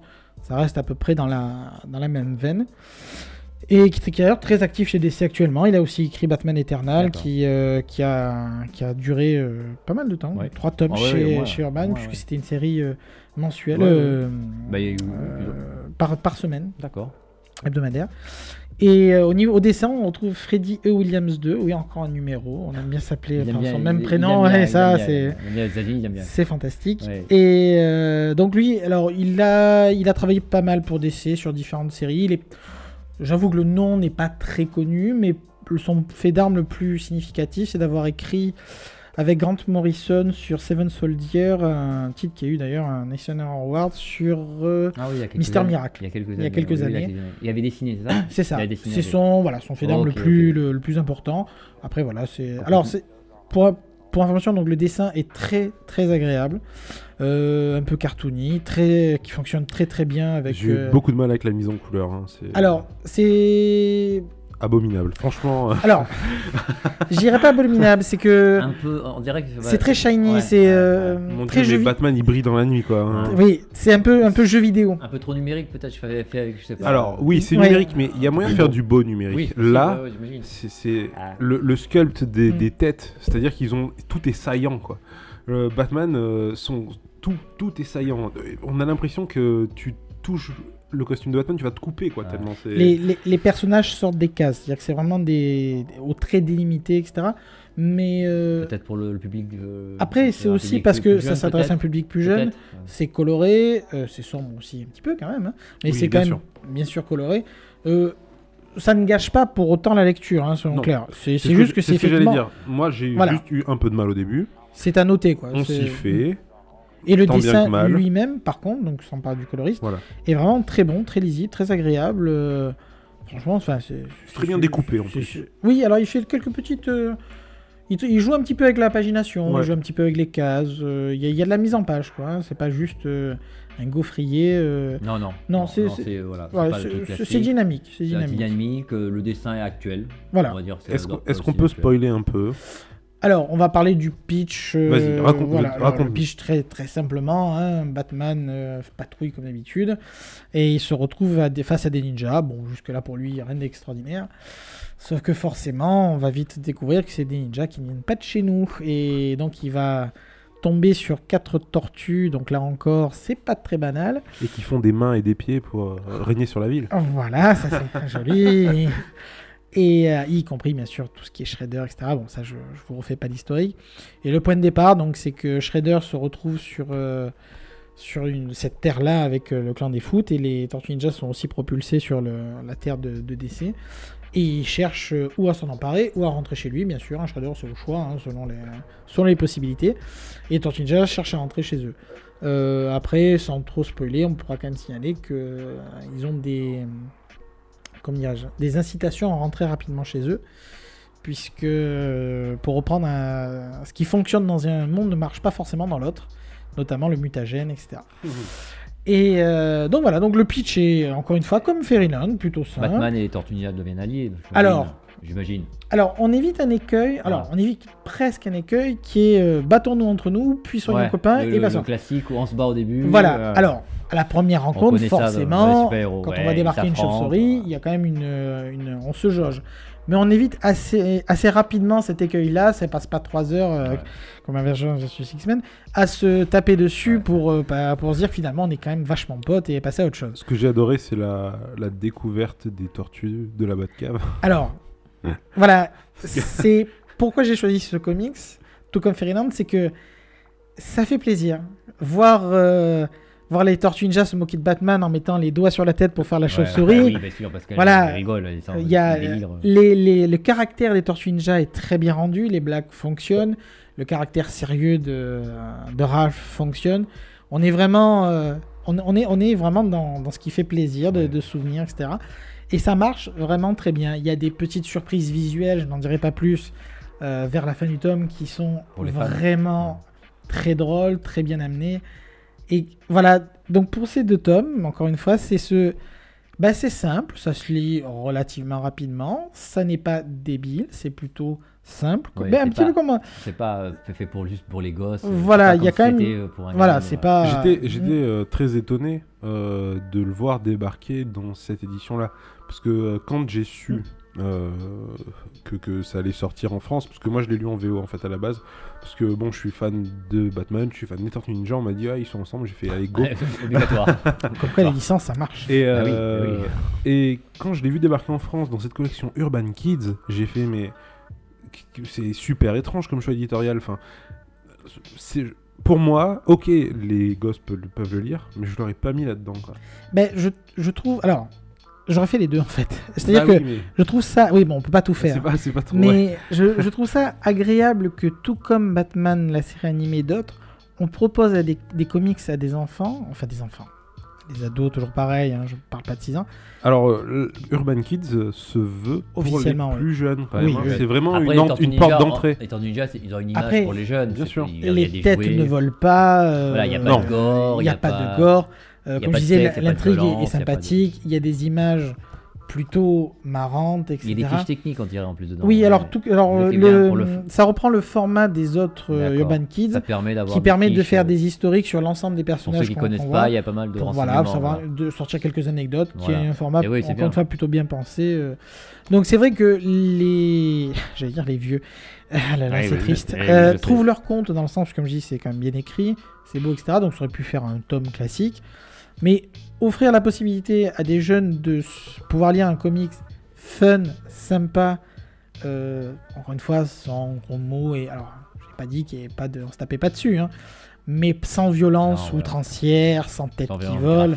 Voilà. choses, euh, Ben c'est cool quand même parce que ça manque. Sans Parce que sans se prendre la tête. on en avait déjà parlé. Un des problèmes, c'est qu'est-ce qu'on propose en comics aux nouveaux lecteurs jeunes? Alors, au nouveau lecteur, c'est une question différente. Au nouveau lecteur Mm. jeune, euh, moi je le vois en tant que libraire, du coup, même si j'ai une piètre expérience, euh, on est vite tr- très restreint. C'est-à-dire qu'à partir du moment où est-ce qu'on me dit Eh ben moi je veux lire du, des super-héros, euh, t'es là, bon, alors chez Marvel, euh, ça va être compliqué parce que. Ou alors on tombe justement très vite dans les collections. est pas suffisante en France. euh, Marvel. Alors il y en a, il y en Il a, y a mais, beaucoup, mais il n'y a pas forcément pour le nouveau lecteur. mais enfin, La- La, ju- la juste cible, pour dire, la, la cible du, des lectorats, en tout, du lect, enfin, des lecteurs est très resserrée. Quoi. Ouais. Et euh, les enfants, parce que en plus c'est ça le pire, c'est que c'est eux qui regardent tous les dessins Et oui, animés c'est sur France enfants. 4. c'est- c'est- c'est- ça c'est un vrai mystère, c'est que ouais. aujourd'hui le comics, le lectorat de comics se renouvelle difficilement parce que à force d'avoir décalé l'âge visé, ce qui est normal puisque les sociétés ont grandi, néanmoins on se coupe du, du point de départ.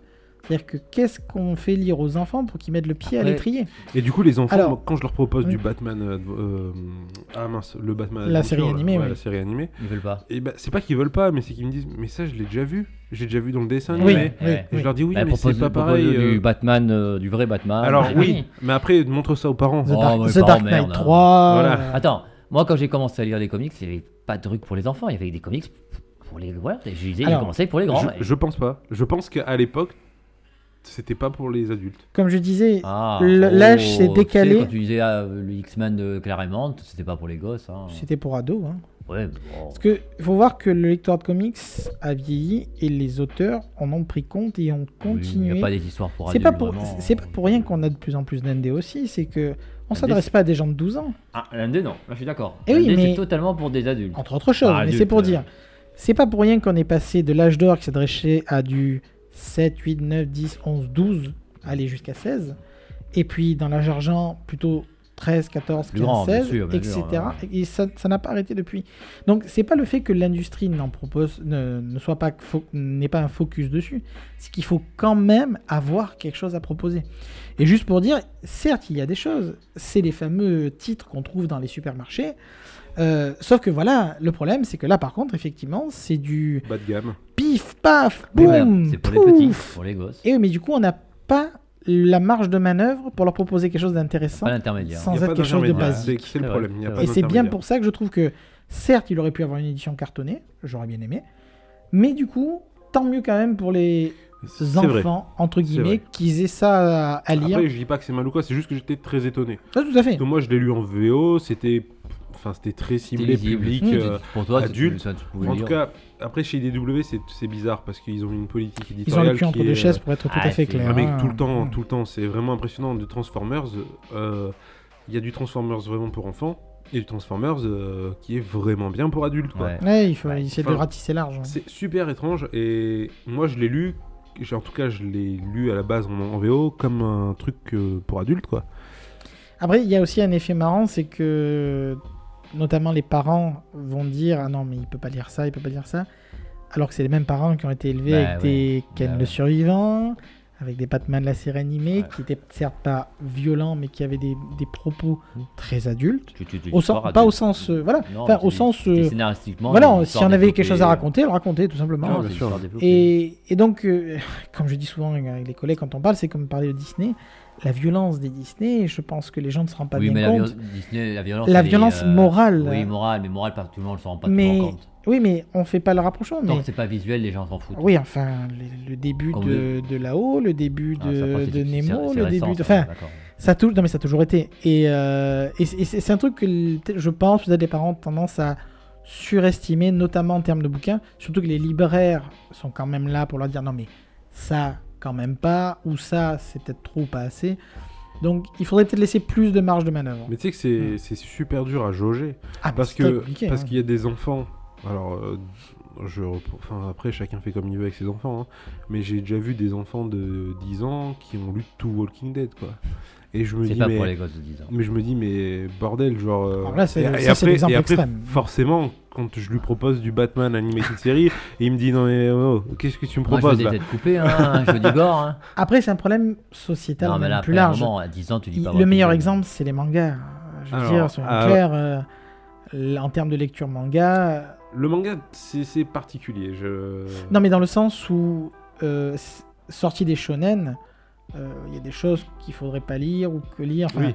les, li- les limitrophes, le... c'est- compliqué. euh, C'est pareil pour les jeux vidéo, c'est enfin, un problème général de trouver le juste milieu entre ne pas les prendre pour des, des débiles à leur montrer les Teletubbies et inversement ne pas leur mettre Walking Dead à 10 ans dans les mains. D'ailleurs, pour la petite anecdote, euh, j'étais d'ailleurs dans une librairie marseillaise euh, il y a pas très longtemps, hein, au Snorgle, où une petite fille rentrait avec son père et elle avait. euh, Quel âge elle avait? 7-8 ans, Ah ouais, euh, quelque ouais, chose comme ça, pas, mais à tout casser. À 5 ans. Et, Et elle cherchait du et elle cherchait du. Même plus que ça, elle cherchait du Wolverine. Ah Ah oui, oui. oui. Ah non, mais t'es un peu plus grande, un Et. peu plus grande. Ouais, 10 ans à tout 10 ans, casser. 10 ans, ouais. Et donc. euh, Il fallait trouver du Wolverine. Trouver du euh, Wolverine. Pas trop violent, où il tue pas pas. trop violent pour que la merde Assez pas un câble. euh, pas trop de, voilà, c'est. euh, On a, trouvé, on a trouvé parce qu'il y a Wolverine et les Ouais, X-Men, il professeur, le truc récent. plutôt Oui, sympa. voilà. C'est très bien, ça fait une sorte de. Mais on en revient à la question de, de mais- personnages qui sont populaires dans l'inconscient collectif. Parce que Wolverine, c'est comme Deadpool. Maintenant, ouais. Mais Ah, donner Deadpool, c'est pas les gosses. Mais, Ah, Dead- non, non, mais- mais Deadpool, c'est très récent qu'il soit, euh, Ouais, Bien c'est sûr. récent, c'est le film. qu'il soit aimé comme ça. Quoi. Bah, tout euh, comme Harley Quinn. hein. Harley Oh, Quinn existe depuis un certain temps. Mais, Harley euh, Quinn, c'est voilà. notre débat. ouais. et, euh, et donc voilà, pour revenir sur la, la question effectivement de qu'est-ce qu'on fait aux enfants qui est un petit peu parallèle au fait de mais d'avoir des bonnes choses à lire sans que forcément on se prenne la tête, etc. Voilà, il faut, bah, il faut aller chercher, il faut donner. Alors attention, faut pas généraliser non plus. Il y a des bonnes choses euh, qui les prennent pas non plus pour des idiots, qui sont plutôt bien écrits. Un exemple récent qui est arrivé d'ailleurs chez Urban, c'est euh, Adventure Time, qui, a, voilà, Oui. qui est totalement délirant, mais qui est écrit correctement. On les prend pas pour des débiles. Je Et qui d'ailleurs a été édité en cartonné au départ et finalement fini est en revenu en souple en Très Urban clairement. Kids. Très clairement. Donc voilà, donc euh, tout ça pour dire que bah, il y a moyen de lire des choses bien et de se faire un petit moment de détente sans sacrifier ni le dessin, ni le scénario, ni le ni le plaisir de lecture. Alors encore une En- fois, En lisant des choses différentes. en et voilà. De, de ce qu'on a l'habitude. Et donc là, par exemple, bon, c'est vrai que je, alors, on- comme je disais, on en parlait dans un autre euh, podcast, mais euh, Marvel, et... enfin pas Marvel, Panini, s'étant resserré autour de Marvel, a moins ces possibilités de proposer des choses ben, un peu plus délirantes, à part de, ben, on en revient toujours au même personnage, toujours même question. Donc, euh, Alors, ça, c'est ce qui se passe pour l'instant. Je pense qu'ils sont en ce moment à la recherche de De titres d'ouverture. Ouais. Mm. Euh, je dis ça parce que euh, on est dans le, dans le métier, quoi, en Mm. tant que libraire et en tant qu'éditeur. Je pense qu'ils sont en train de rechercher à s'ouvrir. Et, on- je pense qu'on aura des surprises dans les années à venir de la part de Panini. À voir quoi, hein, mais euh, parce que je pense que de toute façon, s'ils restent sur Marvel, ils se tirent une balle dans le pied. hein. il- c'est pas ça. compliqué, ils peuvent, ils peuvent pas évoluer C'est avec pas Marvel. C'est bon, ils font les rééditions, il y a les- mais bon, après au bout d'un moment, euh, Bah, pour les, typiquement, pour l'exemple d'Urban, il ne se repose pas sur DC. Alors, et puis après, de toute façon, euh, Panini, je pense que la- le comic, c'est pas le. Enfin, c'est pas vraiment leur. euh, C'est pas avec ça qu'ils gagnent le plus de sous, quoi. Donc sûrement sont pas, non. C'est avec les vignettes, hein, toujours, non Voilà. Ah oui, non, mais bien sûr. Mais Ouais. ouais. trompeur de vitesse quand je change de vignette, mais oui, Mais clairement. pas certain. Mm. Franchement, pas certain. Le football, les billets de football, ça marchera toujours. Oui, non, mais bien sûr. Je suis, ouais, voilà, je suis plus euh, d'accord avec François avis, Les là-dessus. billets de football, alors les autres, oui, mais. Et je pense que là, là, les droits Marvel euh, vont bientôt être renouvelés euh, en France. Je suis très curieux de Non, mais il voir. faut pas qu'ils les perdent, hein, parce que c'est pas un autre éditeur. hein. Écoute, Parce qu'il faut, ils euh, vont tout rééditer, on va pas s'en sortir, les gars. Là. non, ils rééditeront Et ils certainement pas tout. S'ils sont intelligents, ils euh, rééditeront ils pas tout. rééditeront tout, évidemment. Regarde, Ça va être Urban. une- Urban a tout réédité, tout ce qu'a fait Panini, euh, Urban l'a réédité. Oui, On après, a racheté, on en rachète, et on rachète, et on rachète. écoute, on, on verra, mais en tout cas, je suis très curieux de voir ce que ça va donner. Oh là là, s'il vous plaît, non. Donc voilà, c'était pour dire que donc on peut lire des choses et je dirais comme non, mais c'est- Urban, a de c'est comme Urban. sortir de Gardien de la Galaxie, c'est-à-dire que Ah. ça fait plaisir, on s'est fait plaisir, on est heureux, on est, on fait pas la gueule, on n'est pas euh, putain qu'est-ce qu'il a voulu dire, euh, Eh ben, j'ai rien je compris. trouve ou- que c'est le plus important. Et voilà, et- se se prendre, Pas que, mais ça Ah. fait du bien. Pour donner un exemple, juste parler pour dire que ça existe chez d'autres éditeurs, euh, on a Tony Chu qui, qui est sorti, le dernier tome vient de sortir, donc je n'ai pas encore eu le temps de le lire. Mais typiquement, voilà, c'est un vrai scénario, un vrai dessinateur, mais un vrai délire barré qui fait juste un peu de bien. Il y a de bonnes choses, c'est Delcourt. Ah oui, oui, Euh, alors Delcourt est un Delcourt bon est un éditeur. bon éditeur. Et donc voilà, je voulais un petit peu de fraîcheur euh, dans ce monde de brut, surtout en ce moment. Et qu'est-ce que tu as pensé du coup de ces mélanges de licences? Euh, Est-ce que tu en as déjà lu d'autres? Est-ce que Alors- tu apprécies ou pas vraiment Pour information, par exemple, le dessinateur a travaillé sur un autre crossover et c'était, je voudrais pas dire de bêtises, mais je crois que c'était Musclor avec, euh, enfin bref, je Ouais, mais sais c'est pas plus. en France, dommage. Non, non, c'est pas sorti en France. Alors, donc on en revient du coup à la question du le crossover pour le crossover. Non, Non, parce que c'est commercial, c'est- pour vendre. Et d'ailleurs, euh, justement, pour rebondir là-dessus, c'est que en voyant le titre, soyons clairs, euh, j'étais pas parti les deux pieds en avant, genre ouais, t'avais un- ça va le faire. Voilà, Alors que genre, moi, oui. Ouais, Voilà. ouais, tu t'es dit Batman et Tortue Ninja. je n'achète pas sur de la licence. Au secours. C'est exactement le même problème que. Alors que moi, oui. Ah, voilà, ça a été exactement le même Le problème, problème des avec. licences, c'est euh, qu'elles sont souvent pas très bien. ben, c'est le même problème pour qu'il y ait une vendre, justice, pour donner un parallèle. C'est dommage. C'est euh, un comics tiré d'un jeu vidéo. Injustice. Ouais. Ouais, mais ça, c'est l'inverse du coup. Ah, mais c'est pour dire, quand je quand j'apprends qu'il y a un comic qui va sortir, mais qui est tiré d'un jeu vidéo, j'y vais pas. Voilà. D'ailleurs, le Batman Arkham, euh, je sais plus lequel, Arkham Oui. Knight, je sais pas quoi, Oui. a fait un gros bide, je pense. Oui, chez- c'était pas, c'était pas fou. euh. En comics Ça Ouais. n'a pas marché. Il y avait le tome 0 offert avec. euh, Ouais. ouais. C'est mais bon, ça. Et donc typiquement, c'est vrai que c'est c'est des comics sur lesquels on, on peut avoir un- une petite réticence quand même. Enfin, ou alors on prend on se dit bon bah de toute façon, euh, il y a des Tortues Ninja, il y a Batman, ça se laissera lire coupable. Et on a- voilà. et on en attend rien. Si on voit Et du coup, en en attendant rien d'autant plus, en plus eh ben, quand c'est sympa, eh ben, on est bien content de- d'avoir lu quoi. Je, je ferai certainement euh, la critique sur Snargle Society de, de euh, Tarzan et la planète des singes que je reçois très bientôt. Oui, alors Donc là, deux licences, euh, pareil. Alors, euh, je Parce sais que- pas comment ils vont se rencontrer, mais ça, de- ça, Alors- ça, ça donne envie. Bravo au scénariste. pour donner un petit avant-goût au lecteur VF, euh, en termes de crossover de licence, ça peut aller très très loin. Pour donner un exemple de ce qui arrive aux US, on a eu un crossover, donc comme on l'a dit, euh, Planète des singes Tarzan, mais nous avons eu un crossover Green Lantern, la planète des singes. Oui, exact. Alors, me demandez pas comment, pourquoi, je n'en sais rien. Green Lantern, il peut se retrouver sur la planète des singes. Ouais, enfin, logique. faut, quand même. euh, Non, Tarzan, c'est compliqué. faut, faut quand même en avoir. logique. Faut Oui, avoir pris il y a de la- des logiques. faut La avoir cohérence, c'est important. faut avoir pris de la bonne quand même. hein. Ouais, mais Et, beau- et pour aller jusqu'au bout, euh, DC Comics rencontre Looney Tunes. Oui, alors là, par contre, il y a un problème. Alors, là- on va dire qu'ils appartiennent tous à Warner.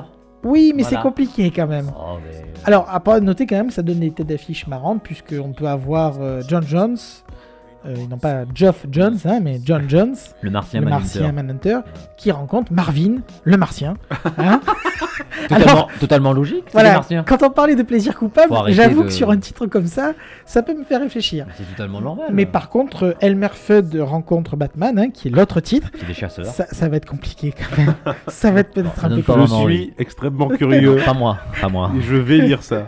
Donc voilà. Donc évidemment, il y a crossover. Vivement et les TPB. Non, non, non. Au secours. Il y a clair- très clairement crossover et crossover. hein, soyons Il parfaitement va clairs. rencontrer qui le cochon qui bégait Euh, euh, Elmer, non, Elmer c'est le chasseur le- et le cochon c'est. Comment il s'appelle lui Ah, J'ai complètement oublié Ah, son mince, nom, mais, on euh, va tous avoir un trou. Euh, quoi, je- je pourrais pas.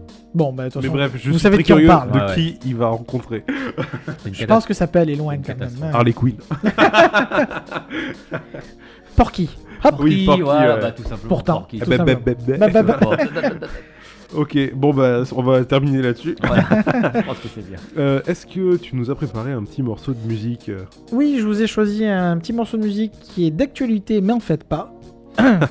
Pourquoi Eh bien, tout simplement parce qu'il s'agit d'un thème de Zelda, qui lui est d'actu- d'actualité, mais Ah. de Zelda, Twilight Princess, donc euh, bah, du Zelda, pas d'avant, mais encore avant, qui était donc sur GameCube et, euh, et oui.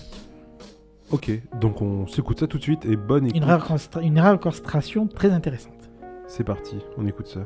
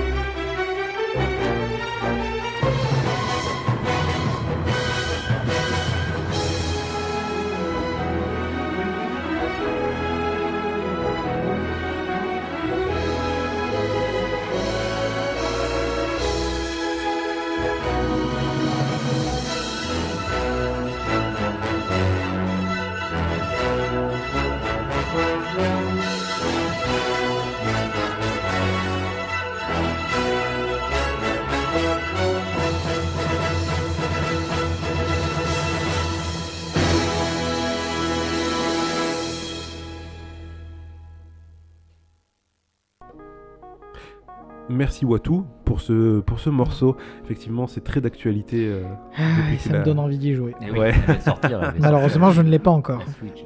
Eh ben moi non plus, et j'espère bientôt. Euh, donc, nous allons passer à la partie qu'on va appeler débat, hein, parce que c'est la, la façon la plus simple de l'appeler. On se lâche. Pas trop non Ou je plus. pouvais dire hein. du normal. Qui est souvent une partie je veux roue dire du libre en mal. fait. Euh, En roue libre. Enfin, roue libre. Plus que d'habitude, Ouais, je quoi. peux dire hein. du mal, je peux dire du mal. Parce qu'on on part vraiment sur un thème et puis on en discute euh, le temps qu'on qu'on va en discuter. Euh, donc, euh, nous avons décidé de faire un top et un flop sur les séries plus ou moins récentes. Ouais, les plus récentes. On va dire, qu'on euh, voit, que tout le monde regarde un peu actuellement. Voilà. Ces On va pas parler de Code Quantum, quoi. hein. Non, on va pas parler Ah, de on va pas parler de ça, on va pas une très- parler- qui était une très bonne Qui était une série. très bonne série. On va pas parler d'X-Files, enfin en Non, tout cas pas la dernière non. saison. Alors, alors Euh, non, du coup, si, parce que la saison, tu pourras en parler. je l'ai parce pas Oui, c'est vrai. Elle, est toute récente. Je l'ai pas vu. Mais voilà. je des l'ai pas vu non plus. Non, non, les séries récentes. Moi non plus, j'ai pas vu. Non, non. Donc voilà, on va, on va faire un petit tour de table. De ce qu'on aime, ce qu'on euh, n'aime pas. Enfin, en tout cas, de ce qu'on aime, parce qu'après, euh, ce qu'on n'aime pas. euh, Bah, Alors, il, va falloir avoir certaines séries qui faire- nous ont déçus, qu'on veut peut-être Ouais, avertir ouais. les auditeurs. Voilà, il va faire falloir, il va falloir faire un top flop. Donc Mm. c'est-à-dire que dans top, il y a top tes meilleures séries, et flop c'est moins bonne. Donc même celle que tu n'as pas aimée, il va falloir en parler, au moins en dire un mot. Ouais. Bon, tu pour puisse J'en vois au moins débattre. une sur laquelle tu pourrais. euh, Que je de- n'aime pas? Oui, que tu tu t'en me dire. Tu vas m'aider. Ah bah, Eh d'après ben, ce que je me. On va d'ailleurs commencer. Ouais, Ah. François, Oui. vas-y, commence par Mes séries ton top préférées, en fait. ou ton flop. Bon, si tu en as 3 ou 4 sous des dans la séries que tête. j'aime, voilà. Voilà. euh, Des bon. séries que tu conseilles en tout cas. Et si tu peux Bon, après, il y a des choses. Oui. par ordre Alors, je- Je vais, je, vais, je vais lui tendre un piège tout de suite. La. CW, ça compte que pour un. Ah non, non, non. Ah, si, si. La CW, comme Ah, pour si, si, si, si. Donc la CW qui est une chaîne, Une chaîne américaine. Tout à fait. C'est-à-dire que François regarde la télé par le câble aux États-Unis. Voilà, on va dire ça. Son, son oncle américain lui fournit le On câble. va dire ça. Il a des DVD, son oncle américain. Et donc le, le, Non, Arrow, Flash et DCver CW, CW, c'est un. une hein. super chaîne avec plein de séries pour les teens et euh, Teen, teen, donc les pour, adolescents. pour les ados. et euh, c'est des séries qu'on se prend pas la tête, on s'amuse bien. Et euh, alors difficile. Arrow, on s'amuse bien? Non, mais Arrow, je la regarde pas. Je regarde essentiellement Flash et Supergirl. Et je n'ai pas honte de- là-dessus. En CW, tu regardes rien d'autre, tu es sûr? En CW, euh, qu'est-ce que je regarde d'autre en CW Alors je m'y connais pas Riverdale? trop, mais Non, j'ai pas, il n'y a pas. Gilmore Girl ou euh, je sais plus, CW, il n'y a pas une non, série un peu non, comme ça? Non, non, mais je regarde New... même vrai sur d'autres chaînes. Je regarde New, New- Girl, des, c'est des pas? Theory, non. Mais, mais ça sent le mytho. Quoi? Le? Le mytho? Non, ah Tu regardes pas Gilmore Girl Non, non. Ah bon, ok. on Non, va- vraiment, peut-être. Non, vraiment. J'ai vu ton Ah, je clin d'œil. suis- Non, vraiment, vraiment. Je suis Pas eu, le- étonné. pas eu le temps. Vas-y, Euh, donc vas-y. donc on- les séries, on bah, de après euh, des séries récentes, après pour faire comme tout le monde, bien sûr le trône de Game of Thrones, le trône de fer qui est incontournable. Mais bon, ça après, euh, qui n'aime pas le donc, trône donc de ça, fer tu le classerais si t'en avais 4. Imagine qu'on Quatre, a- quatre séries Tu viens, tu viens de dire qu'il n'aime pas le trône de fer Ben je pense qu'on en a un dans la salle. Bon, ok, on en a un, mais c'est très rare. On en a Je- un. oui, je On en a balance, trouvé oui, un. je Oh, révèle. Il est à nous. J'y reviendrai après, Bon, mais allons-y. Moi aussi, Euh, j'ai un top flop, n'est-ce pas Vas-y, François. Donc, essentiellement des séries que je, que je regarde. Moi, je dirais bien sûr euh, le trône de fer. Je dirais que pour moi, Ok. c'est c'est la série incontournable. Et, donc euh, number one. pour moi, number one sans, sans problème. Ok. Number one. Euh, il y a quelques, quelques temps, j'aurais dit Walking Dead en numéro 2, mais je sens que vraiment la sixième, la saison 6 m'a beaucoup Alors, déçu. T'as je, déçu je, je le regarde pas personnellement puisque Euh, je lisant les comics. Alors, Mais moi, je- exactement, ouais. c'est ce que j'allais dire. J'ai adoré 1, 2, Les, 3, deux- les 4. débuts, ouais. Euh, J'ai vite laissé tomber à la 5 qui m'a complètement Comme- perdu. ça commence à me lasser aussi. Mais par contre, les comics, j'accroche toujours. Quoi. Alors les comics, je continue à le lire, euh, même Kirkman si- est- voilà, Kirkman, excellent. Kirkman, eh, il faut avouer qu'il est pas mal parce que même dans des moments où c'est un peu mou, il, arrive à relancer le truc. Il a des idées, euh, c'est un bon. On peut pas critiquer. Kirkman est un bon scénariste depuis ces 10 dernières années, 15 dernières années. C'est un type qui sait raconter des histoires. Le la série, elle, euh, elle, comment, elle est lente par Mais moments. de ce que j'ai compris, euh, encore une fois, ne le regardant pas, Ouais. mais avoir beaucoup de monde dans mon entourage. Alors typiquement, c'est le genre, de- pour la, les petites euh, parenthèses, c'est que dans mon entourage, c'est le genre de série qui touche les geeks, toujours pareil, de gros guillemets, Ouais. etc., et le grand public. Oui, évidemment. mais par contre, c'est, euh, les deux me les- disent les- que c'est très très variable. Ça peut être excellent, Ben ça, oui, il y a des épisodes très bons, mais à un moment, ils prennent trop de temps pour certaines choses et on commence à se lasser. quoi. Mais c'est du Kirkman. Le comic, c'est comme ça. C'est de la vague. Il leur arrive des trucs. D'un seul coup, c'est calme et ça reprend, etc. Peut-être, mais. En fait, euh, au final, c'est très proche du comics. Euh, oui, mais l'histoire se divise beaucoup. Hein. Ils veulent, ils, Alors, parle, ils- parle pour le niveau du rythme. Sans parler l'histoire, le rythme. Ouais, est- le rythme, peut-être le rythme, peut-être. En tout cas, Walking Dead, je la mettrai plus actuellement sur les séries qui m'intéressent le plus. Étrangement, je dirais que Agent of Shield, Juste une petite parenthèse, du coup, le spin-off, tu le regardes je ne regarde pas le Fear of the Parce que Original, moi, mais a pas même sans de... regarder, la question que je me pose, c'est a est-ce pas qu'il y, de a la- super écho. est-ce qu'il y a la place pour un spin-off dans ce genre de alors je crois qu'il y a Moi, deux j'ai saisons pour j'ai l'instant. vu la saison 1. Oui. Euh, ce spin-off est prenant. Mhm. Euh, je l'ai regardé jusqu'au bout. J'ai aimé en fait voir bah, c'est ce qui se passe pendant, enfin en tout cas au Au début, tout début de, de l'épidémie, ce que j'ai voilà, compris. oui. d'épidémie. C'est intéressant. Mais ils ont aussi fait des spin-offs en comics qui sont vraiment très très bien. Euh, Ah oui et oui. Il y, Le a, fameux. il y a eu euh, des spin-offs, en tout cas un qui est sur Panel Syndicate, le site de Brian Kevogan. Euh, Brian Kevogan qui est l'auteur de Saga, Excellent scénariste. l'auteur de Y, de- Y, Y, le le dernier homme, etc. et qui a bossé sur Lost. Bon, c'est pas une référence, mais Non, il, mais a, c'est un super scénariste. il, a, il a bossé sur Lost et euh, il a fait euh, gratuit. D'ailleurs, vous pouvez le lire enfin, au prix que vous voulez, donc 0 euros, ça compte. Ouais. Euh, sur son site qui s'appelle Panel Syndicate. Euh, il a fait un spin-off avec euh, l'auteur. euh, bon, ça me revient pas, mais euh, je- vous irez voir, c'est vraiment excellent.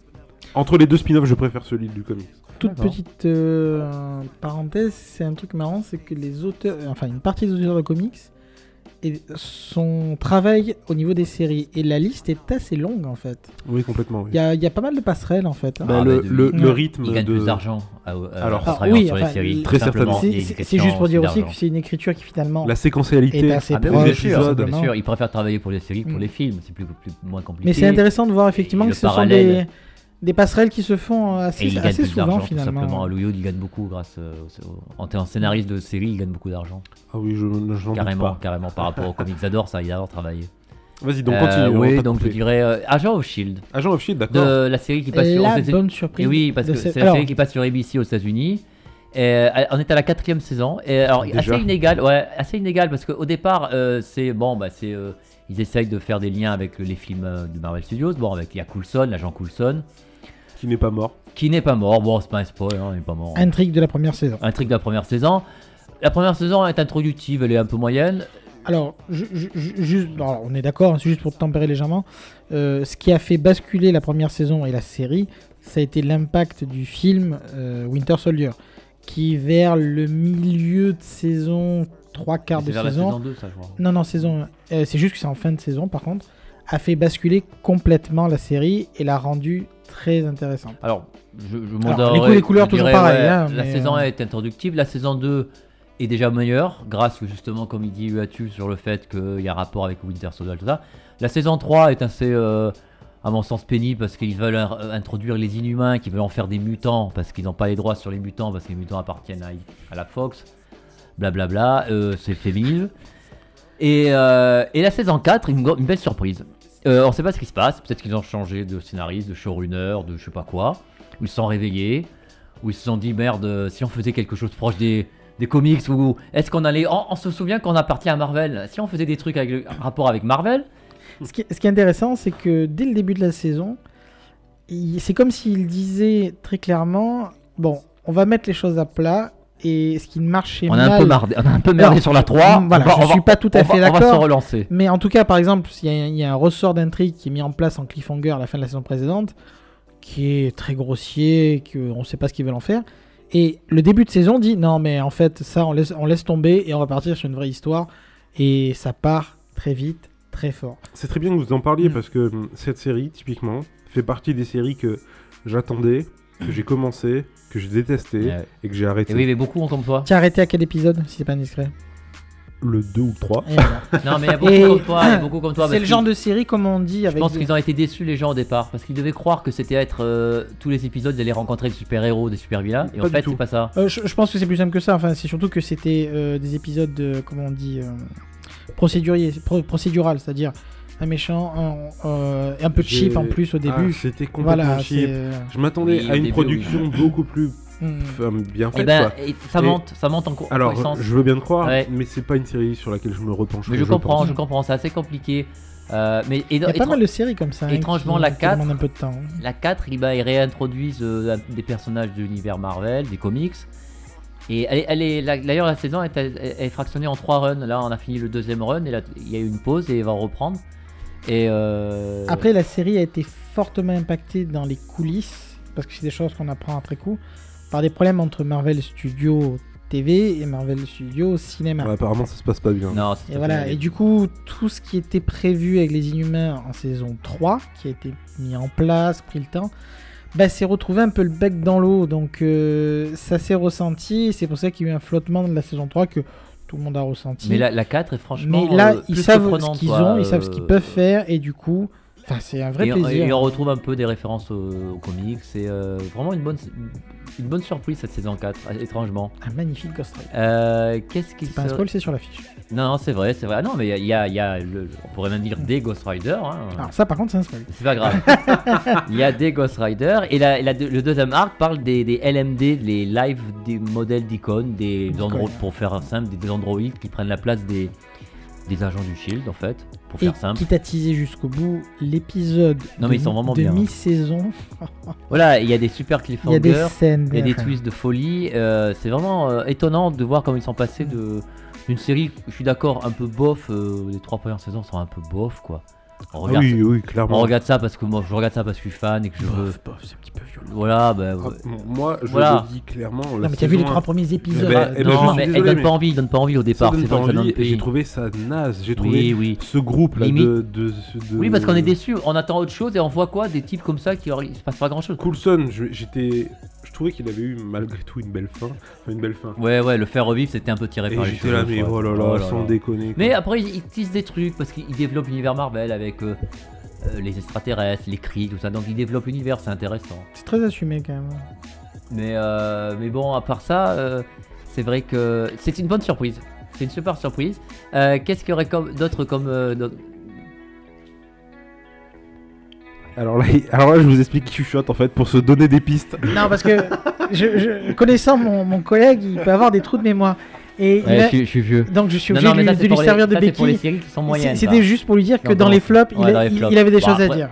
Mais après, dans le top, euh, je regarde Flash, est une série qui se maintient depuis 3 saisons. On avait dit une seule pour la CW. On continue CW? Non, non, on avait Ah dit une non, seule pour la non, non, CW. CW, Parce j'en que continue si, d'autres, si- moi. si tu dois en dire qu'une seule, est-ce que c'est vraiment Flash que tu vas dire? Non, moi je préfère Supergirl. Voilà, il fallait que ce Alors, soit dit. Ça, c'est mon. Non, mais je sais. que- péché mignon. C'est mon. Voilà, c'est mon, mon péché mignon, mais je, pla- je plaisante, c'est pas une grande J'ai série. souffert une saison, j'ai pas pu. C'est pas une grande série, je plaisante. Supergirl, c'est pas une grande série, mais c'est une série qui, qui est fun et qui se prend, tu te prends pas la tête, c'est pour se détendre.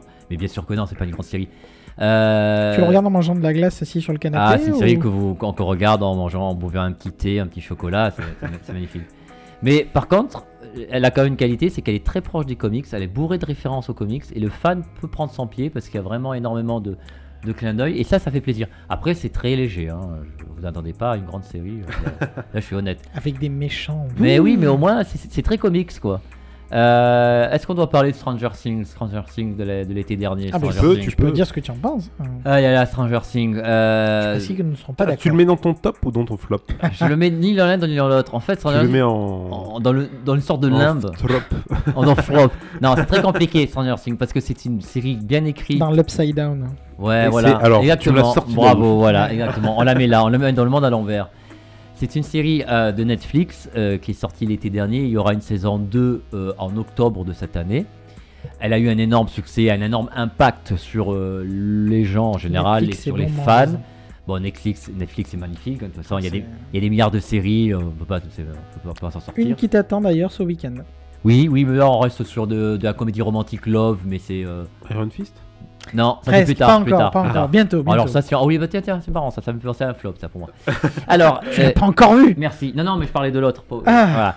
Donc bref, pour finir, euh, Stranger Things, c'est une série bien écrite, qui est évidemment euh, bien faite et on peut pas passer un mauvais moment. euh, mais le grand débat, c'est que pour tout le monde, c'est un hommage à la culture et à la pop des années 80, mais pour moi, c'est un énorme plagiat qui est C'est un point de vue, c'est un point de vue c'est mon point de vue. C'est un plagiat qui n'est pas mal en le sens où on s'ennuie pas et qu'on passe un bon moment, mais rendre hommage, ok, mais quand on copie les scènes à la- l'image près, à l'éclairage près, on La copie plus les belle scènes. forme de d'hommage, la- c'est non. la copie. Non, non, c'est pas l'hommage, c'est pas la copie. Copier des scènes à l'image près, à la luminosité près, sans aucune im- euh, imagination. Bon, ok, pour rendre hommage, mais on rend pas hommage parce que le mec qui a déjà tout vu ça, il s'est dit tiens, mais bon, ok, ok, j'ai déjà vu ça. Et alors? Voilà, c'était un peu lassant, mais c'est une bonne série, mais bref, euh, je sais pas quoi dire. Euh, c'est une catastrophe. Mais c'est entre les deux, c'est ni mauvais, ni. Voilà. Les flops, pour faire deux flops, allez, je dirais deux flops pour dire deux flops. Allez, une- un flop récent, c'est Powerless. C'est une série qui est sortie, elle doit être, il doit, avoir, on doit être au quatrième, euh, Ouais, cinquième, pas plus. Le cinquième a été diffusé hier aux États-Unis, cinquième épisode. Ah C'est- oui, donc c'est très récent. Moi je croyais que c'était déjà la saison 1 c'est- terminée. il- non, même pas, c'est hyper récent. Mais Ah. dès les premiers épisodes, dès le premier épisode, tu te dis, oh merde, c'est une série euh, de Warner DC, alors euh, Dans l'univers. dans l'univers de Warner DC, de DC, euh, qui passe sur une chaîne de américaine NBC, je sais pas laquelle. Et, euh, et c'est logiquement, c'est dans l'univers DC des super-héros et ça raconte l'histoire de bah, des- que les humains, comment ils vivent l'impact des super-héros dans le monde des, donc, des humains, comment euh, comment ils ressentent ça. Et ça doit être une, c'est une sitcom, ça devrait être un sitcom comique. Voilà, c'est 20 minutes, le format c'est 20 Ah, minutes. C'est comme ça que c'est présenté C'est présenté Ouais, comme un sitcom comique de 20 Non. minutes. Et en fait, le problème, c'est que c'est pas auteurs drôle. de Community. Alors, les auteurs de, com- de la série Community, d'ailleurs, on retrouve même un acteur, je crois, de Community. hein. Et le problème, c'est que c'est pas drôle. Abed. C'est pas drôle. Ah oui, d'accord. Et le problème, c'est pas drôle parce qu'un sitcom, ça doit être drôle. Même si Big Bang Theory s'essouffle, même si d'autres séries, si des fois d'autres sitcoms s'essoufflent, ils sont drôles. Euh, lui, il est pas drôle. Voilà. Et, alors- et le problème, c'est que là, au quatrième épisode, j'ai toujours pas rigolé. Alors, c'est. Je sais pas quoi dire. Après, euh, et pourtant, il y a des références aux super-héros. On parle de Batman et on parle d'un. Mais c'est pas drôle. Alors, pour Attends, mais comment comment c'est possible de DC, en tout cas DC, l'univers au cinéma, Ouais. veut se placer comme l'univers sérieux de super-héros? Comment est-ce qu'on peut se dire, on va faire une sitcom là-dessus, quoi Eh bien, on se demande c'est- qu'est-ce qu'il y a dans la tête de. Bah, voilà, tout c'est simplement, surtout, c'est c'est un peu comme Marvel, c'est que c'est pas DC Studio. Non, ils n'ont pas un studio Film. réel, c'est Warner C'est c'est des licences. Mais ça, le problème Eh. Mais c'est oui. des licences qu'ils vendent. Bah, c'est comme Gotham. C'est comme Gotham. C'est des licences qu'ils donnent, qu'ils vendent à un tas de chaînes différentes. Le problème de, de Warner DC, c'est que toutes ces séries Gotham, bon, à part les, à part les CW, mais Gotham ou Powerless ou même d'autres, je pense, ils ne sont pas liés déjà. Marvel, quoi qu'il arrive, toutes les séries sont dans le même univers, euh, enfin, bon. sauf euh, les séries Fox comme Légion, tout ça, qui sont X-Men, la future série Alors attention, sera pas c'est c'est dans. tout simplement parce que c'est du coup c'est Fox. Toujours surtout, Fox. oui. Mais voilà, Warner pourrait lier toutes ces séries, mais ne les lie pas. Donc déjà, c'est voilà. c'est- Et pourquoi ils veulent faire une série comique? Mais on se demande pourquoi, parce qu'elle est pas drôle. Au-delà Ok. au-delà de les lier, surtout ils ont, ils ont pas le contrôle artistique dessus. Ils donnent des règles et, Et des DC n'a pas de contrôle. N'a aucun contrôle. Ils disent faut utiliser tel personnage et puis c'est tout. quoi. ouais. Voilà. Et notre flop, euh, alors ça, on va pas être d'accord.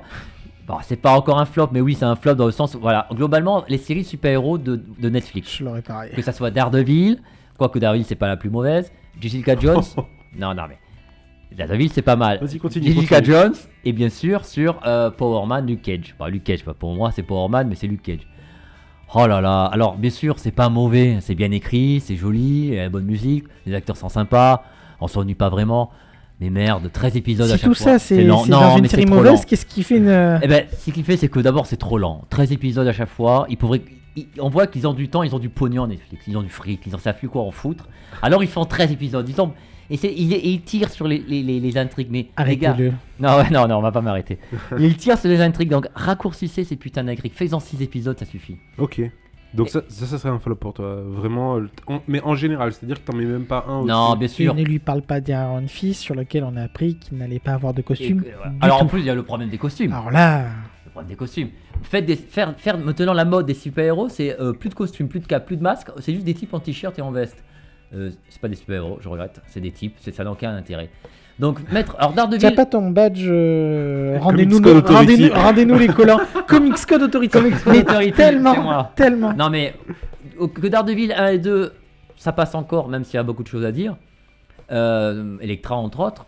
Lui- c'est- Jessica Jones, à la rigueur, c'est la plus proche du comics parce que, ok, elle a, elle a pas de costume, mais merde, 13 épisodes, c'est lent.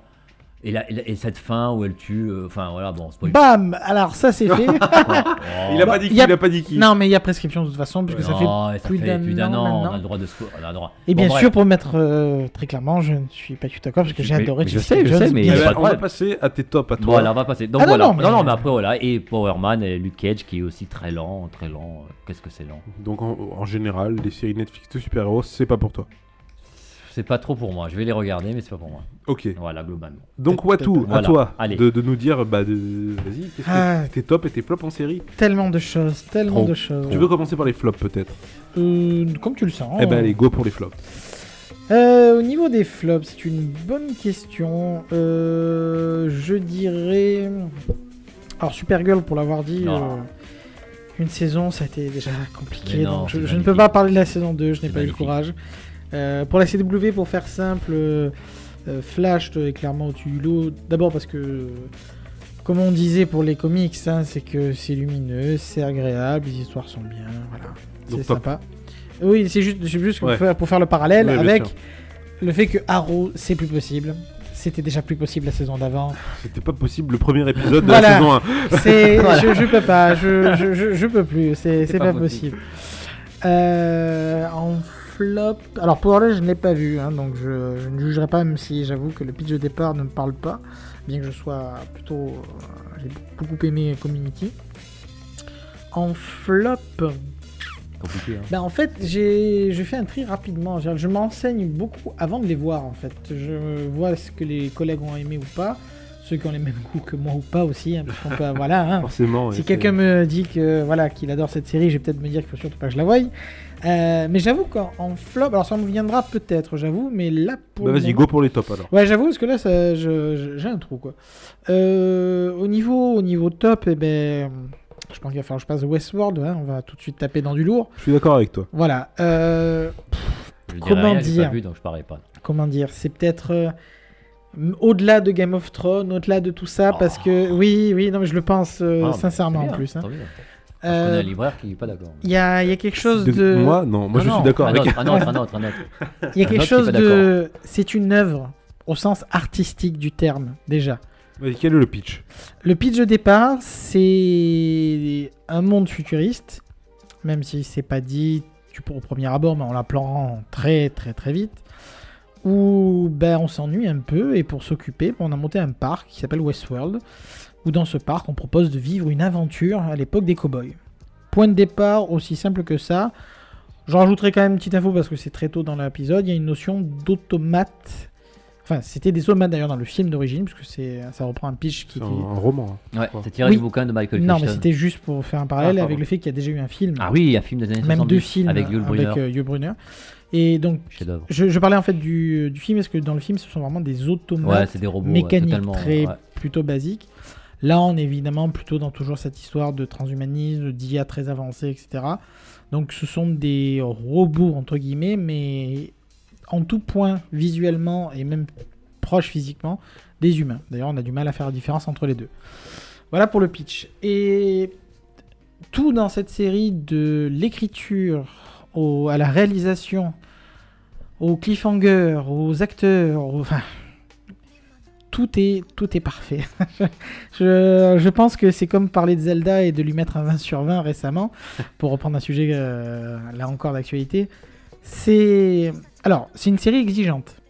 C'est-à-dire que comme d'autres séries, au premier épisode, ça peut être assez cryptique dans le sens Ouais, où on place énormément d'intrigues. voilà, il y a beaucoup de choses à les- comprendre. Je sais qu'il y a des, des amis qui n'ont pas, Voilà, qui n'ont rien compris. euh, il faut se laisser Voilà, porter, il faut accepter d'être euh, embarqué dans un voyage où dans lequel on va tout expliquer. Mais il faut se laisser d'abord embarquer et accepter le ticket pour monter dans le train. quoi. Euh, c'est le cas de le dire vu le début de la série. Mais il y a tellement à gagner. C'est le genre de série où quand on a regardé le dernier épisode et qu'on éteint la télé, pour ceux qui regardent encore la télé, euh, La télé, on- qu'est-ce que c'est où on se retrouve à se dire waouh déjà Euh, non mais il faut que je la revoie chaque épisode euh, mon dieu mais qu'est-ce que je viens de voir? Qu'est-ce qui s'est passé? C'est une, ch- c'est une série HBO. HBO tout à fait Donc, on a dans notre, notre on tape, de voilà. violence et de sexe. alors oui mais euh, que pour la hein. partie bah, par exemple pour la partie sexe alors oui c'est pour les Le enfants minimum. mais On En n'est gros- pas comme, du, comme sur du. Le Non, on n'est pas Voilà, sur- moins que En gros, il y a euh, une scène, 25 paires voilà. de boobs Voilà, par c'est épisode. juste voilà, il y a une nu, scène pour histoire de dire on va dire On m'en souviens même pas, tu vois. Ah, voilà, quand même. On met un peu de nu. alors c'est plutôt le- l'endroit je Ouais, dirais pas plus euh, mais voilà c'est c'est pas le sujet de toute façon et c'est pas du Ah, mais tout oui, le- je suis con, bien sûr. Voilà. Et c'est surtout que c'est le genre de série où en sortant, ça pose. Non, c'est pas que ça répond pas aux questions, c'est que Ça pose des questions. ça fait, ré- voilà, ça fait réfléchir sur le reste du monde, notre approche de- du vivant. Enfin, je vous en passe, c'est des meilleurs. Oui, c'est- une série marquante et comme je dis, c'est vraiment une œuvre à part entière. À noter qu'une saison 2 est prévue Ah oui. dans un an et demi. Il se, il se donne du temps. C'est pas une obligation puisque la trame se, se clôture assez bien, mais en tout cas, voilà, c'est disponible. Ok. Toujours dans les dans Top. les tops. Oui, Go. oui, parce que j'ai plein de choses à raconter. Euh, parce que oui, bah, je rappelle qu'on vit un âge d'or quand même en termes de séries. On- et on il est pas mal. profiter On est pas même, mal. Il y en hein. a trop. Il y en a Euh, trop. Toujours dans ces séries un petit peu différentes, il faut accepter de se faire embarquer. Je vais en citer quelques-unes. Vous allez me dire que je regarde que des séries barrées, mais bon, il faut Ouais, ce qu'il faut. Euh, je dirais Faut Preacher. un peu de fun, un peu de fun. Je dirais Preacher. Bah, J'ai pas vu. euh, Ouais. Alors je sais Tiré, que. tiré du comics. hein, Alors là, c'est tiré d'un comics de effectivement, Garth Ennis, qui Et- aborde le sujet d'un Dylan, celui qui est décédé, le pauvre. Oui, tout à fait, c'est euh, vrai. qui dessinait les têtes carrées. oui, vous pouvez me détester. euh, ça dénonce. Mais l'œuvre, l'œuvre est assez importante. Et là encore, c'est euh, vraiment une notion d'ambiance, une notion d'acteurs qui sont pff, Ah, par contre, une série beaucoup plus violente. Alors là, par contre, là, trash, très clairement, c'est pas juste pour le fun. Comme le comics. euh, voilà, oui, tout à fait, tout comics, à fait. C'est pas pour les voilà. Et euh, On retrouve vraiment l'ambiance du comics. C'est pas du, du casse par C'est bien case. adapté, hein. je pense, non C'est- en fait, bien adapté. Le terme est très bien choisi, c'est que c'est adapté. adapté, mais c'est assez respectueux, je C'est crois, d'après ce que Le- L'ambiance est totalement dans l'idée. Ouais. Il y a des modifications, bien Oui, sûr. oui, pour une série. Mais on est totalement dedans. C'est une série assez lente à démarrer, là encore. Mais c'est une série Bon, le comic, d'ambiance. c'est pas un comic d'action non plus. Non, mais Voilà. pour euh, donner un parallèle, si on devait prendre la première saison comparée au comics, ça correspond au- même pas la moitié du premier tome. D'accord, ouais. c'est Parce qu'ils ouais, prennent- Ils alors, prennent vraiment leur Parce qu'ils prennent le temps en fait, de présenter les personnages et la situation. Mais il y a aussi des morceaux qu'on ne verra que beaucoup plus tard dans le comics. Il y a une saison 2 de prévue? C'est signé, il n'y a Ouais, pas de souci, c'est prévu. Euh, bon, je peux pas trop en raconter puisqu'on va pas non plus faire deux heures sur toutes les C'est séries, pas grave, mais passe au, passe au voilà, très très top bon. 3, 2, 3, 3ème top, pardon. Euh, J'ai envie de dire Légion. N'oublie pas de réfléchir au. Ah oui, je- j'essaye, j'essaye, Ouais, j'essaye. c'est difficile, il aime tout. Euh, Il, il déteste rien, il aime tout. Non, Supergirl, c'est Non, il sélectionne. il Non, sélectionne. Supergirl, c'est très bien, mais c'est pas que tu. Euh, je dirais. Légion, qui en est à son quatrième épisode, Ok, donc Et- très récent aussi. Ouais. très récent, qui a donc comme on disait, qui est sur la, la licence X-Men. Ouais, Euh, une série encore une fois très à part, ouais, qui passe sur FX aux États-Unis. qui passe tout à Ouais. fait sur, sur FX. Toujours Et- ton cousin. euh, Enfin, Oui, mon cousin américain, bien sûr, cousin bien sûr. Les cousins Tout à fait, ouais. tout à fait, bien, bien entendu, bien entendu. Euh, ou OCS quand ça arrive, mais là c'est pas le cas. Euh, qui prend le point de départ d'un personnage assez complexe euh, des comics, qui est euh, donc le Charles, euh, Le Charles- fils de- le- lapsus, Le fils de le Javier- fils de Xavier. Charles Xavier. Alors c'est pas dit pour l'instant dans le Non. comic, c'est peut-être dans le dans la série pardon, c'est peut-être un spoil, mais c'est pas très important de toute façon pour le moment. Ce qui compte surtout, c'est que ben, c'est quelqu'un qui a des problèmes psychologiques et qui est aussi un mutant extrêmement puissant. Donc la combinaison de deux donne un résultat ça va pas très bien. non pas terrible puisqu'il est schizophrène. En tout cas, c'est comme ça qu'on le comprend, puisqu'il a différentes personnalités et que chaque personnalité a des pouvoirs différents. Ça, c'est le pitch du comics. Euh, dans la série, le point de départ, c'est donc une personne, une personne qui est internée euh, dans un asile et qui manifestement a des pouvoirs qui commencent à s'exprimer, mais avec euh, difficile de différencier la réalité de la vue de l'esprit. Et tout l'intérêt de la série est là-dessus, c'est-à-dire que c'est une plongée en folie avec ce personnage qui est extrêmement bien joué d'ailleurs par l'acteur. Alors là, par contre, on est clairement dans le, les métaphores, dans l'aspect graphique, dans le euh, est-ce que c'est un rêve, est-ce que c'est la réalité? Il Un peu là- délirante, comme peu de Céline, Ah. un peu, peu d'humour aussi, non? alors pas tant que ça, Pas non, c'est assez sérieux. hein. Enfin, il y a de l'humour comme toujours, Hmm. mais c'est pas c'est pas le propos principal.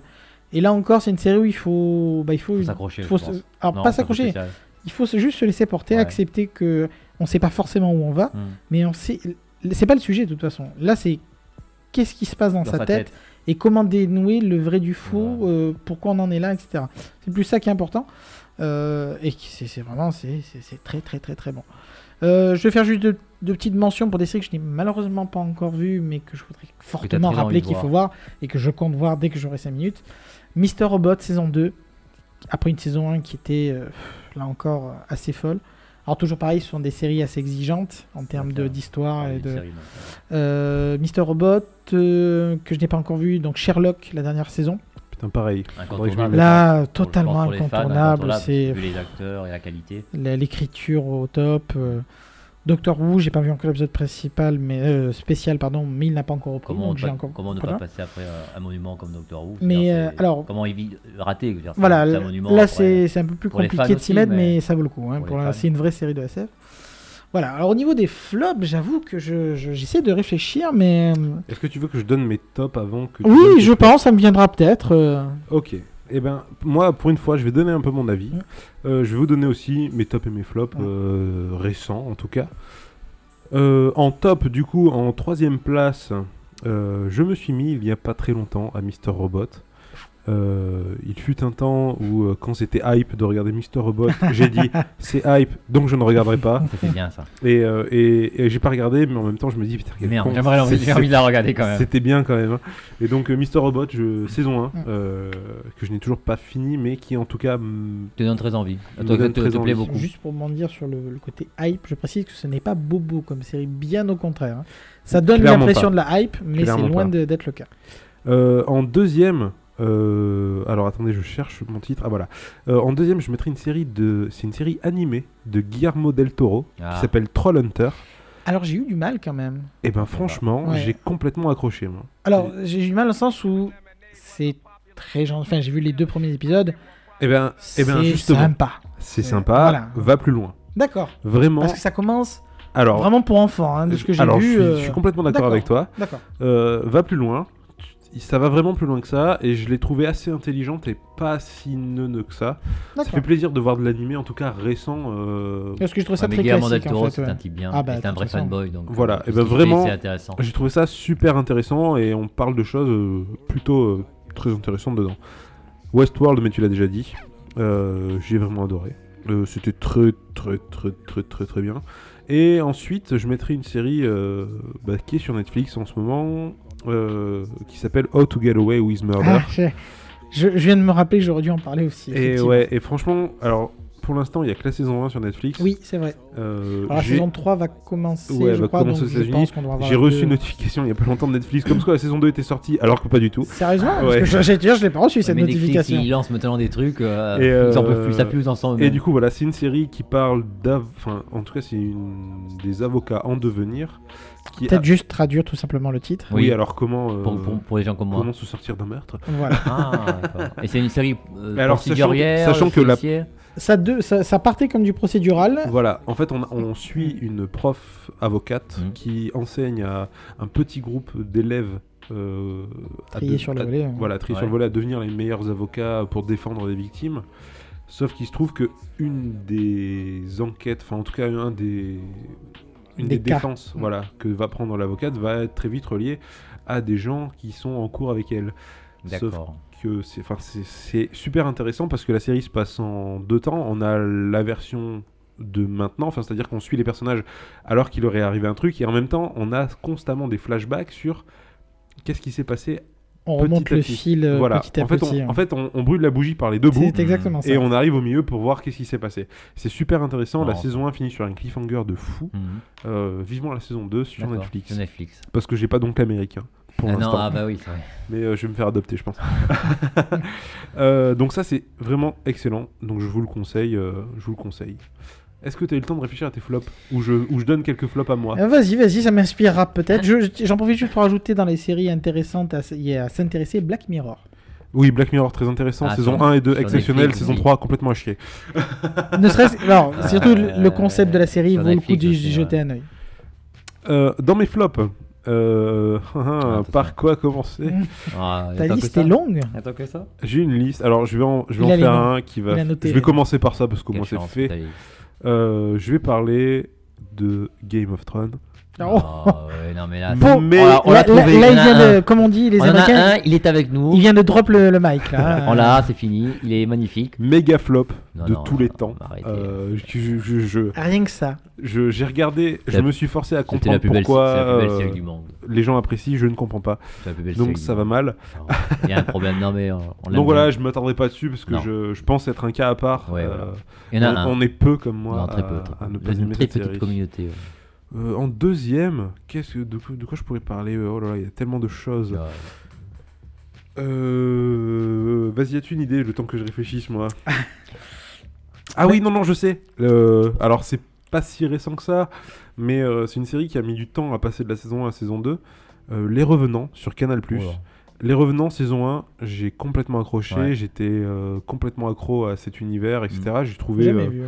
je trouvais ça vraiment exceptionnel. Les Revenants saison 2, j'ai pas pu aller plus loin que l'épisode 2. T'as dit au secours, Non, mais vraiment, c'était... sauvez-moi de là. Ah non, mais voilà. Ouais. La saison 1 finit sur euh, une fin ouverte et en Un même peu- temps pas, pas, pas si ouverte que ça. Euh, Un peu ambigu, tout ça. voilà, c'est très ambigu. Et là, mon dieu, mais la saison 2, c'est. euh, J'ai pas pu aller plus Ouais, loin ouais, que l'épisode t'es dit, 2. On arrête là, quoi, les, les. C'était trop pour moi. Voilà, donc euh, vraiment pas terrible. Euh, quoi d'autre sinon? Là, j'ai pas d'autres Je- séries en tête, mais Sinon, je réfléchis. hein. Alors, je, Ah, je- juste que ça vient de m'y faire penser. Gotham, hein, à éviter. Mon euh, dieu, Gotham, Voilà. exactement. Ah, il paraît. ouais, J'ai c'est tenu vrai, une vrai. saison et j'ai- Et pourtant, pas ça continue, on s'est dit. hein. Ah, mais ça fonctionne, c'est la Fox, ça fonctionne toujours. hein. Ça continue. C'est ouais, c'est la Fox, Ouais. hein, je crois. ouais. Gotham, mon dieu, quelle, Ouais. quelle horreur. Il y a une très bonne série, euh, un top pour moi. Euh, J'ai commencé, mais il faudrait que je continue. Mais euh, le début est magnifique. C'est Le Maître du Haut Château, The Man Ah oui. in the High Castle. Ça passe sur Amazon euh, Premium TV, Ouais. officiellement. Et euh, c'est tiré du bouquin de Philippe Cadic, un auteur de SF. Et ça raconte dans un, euh, un monde euh, dystopique, euh, un monde parallèle où l'Allemagne nazie et le Japon ont gagné la Seconde Guerre mondiale et ils occupent l'Amérique. Et bien sûr, il y a des résistants et tout ça.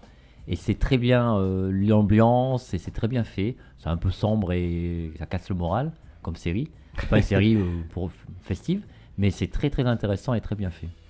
Très bien Ok. fait. Euh, moi, j'ai pas de, j'ai pas malheureusement pas trop de flops là. Je, je- on est à une époque où finalement il y a moins de mauvaises séries qu'à une époque. qu'à- Ah si, quelques si, années. si, il y Au-delà a de ça, une- surtout quand on fait un tri, parce que vu la quantité Après, de il y a un séries tel à voir, tri sans être un flop euh, complètement. euh, Ouais, Un truc qui t'a pas Fou. trop convaincu. Euh, un truc qui m'a pas convaincu, alors, alors que, euh, je reviens du coup sur ce que tu as dit tout à l'heure, Mm. alors que euh, euh, Luke Cage m'a convaincu, Ouais, alors ouais. que, euh, pas Alias, mais euh, non, Jessica, Jessica Jones, Jones, pardon, m'a- alias convaincu.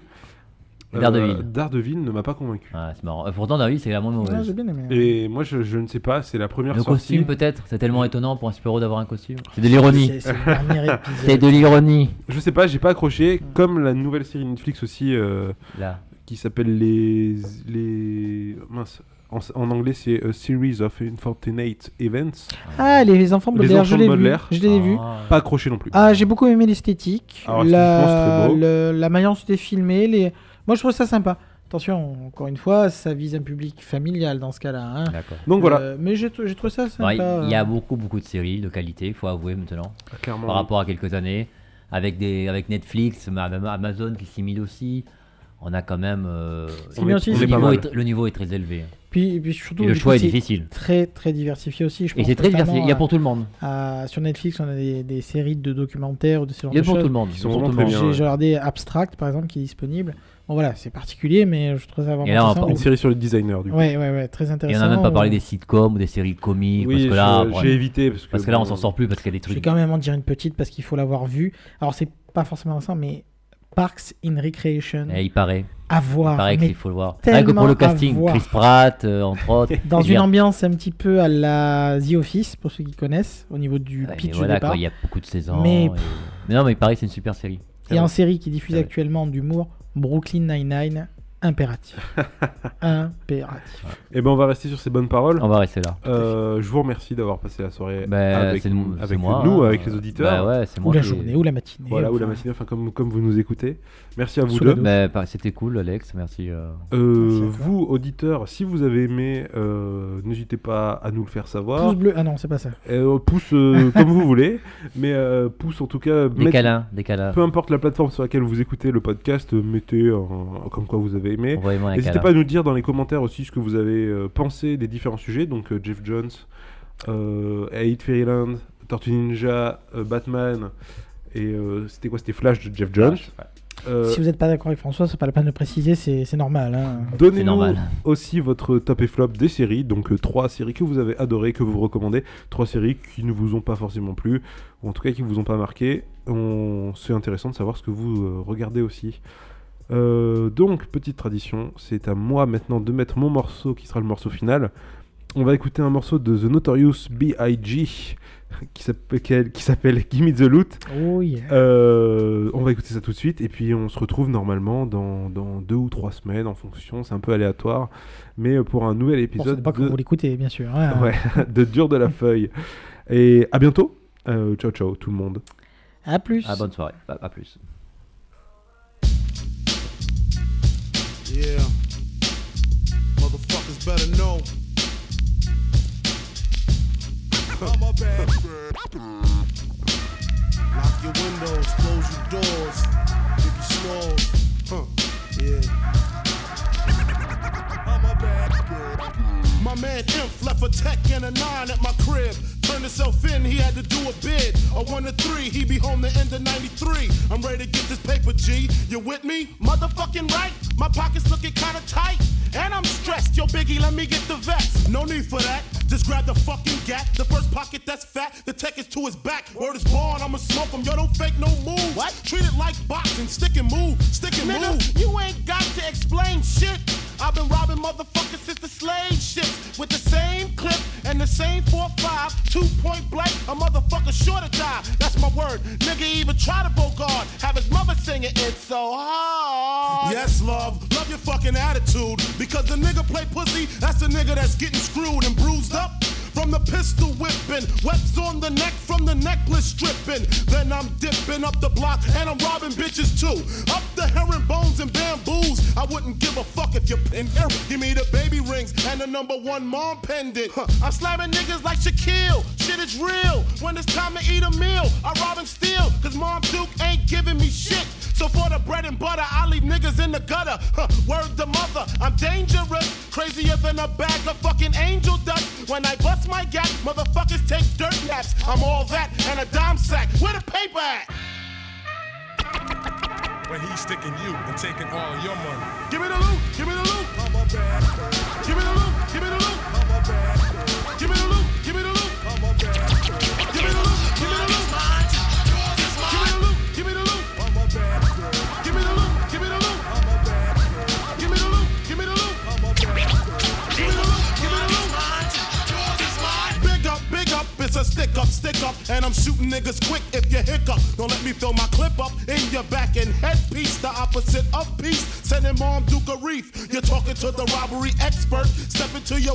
your blood on my shirt. Don't be a jerk and get smoked over being resistant. Cause when I lick shots, the shit is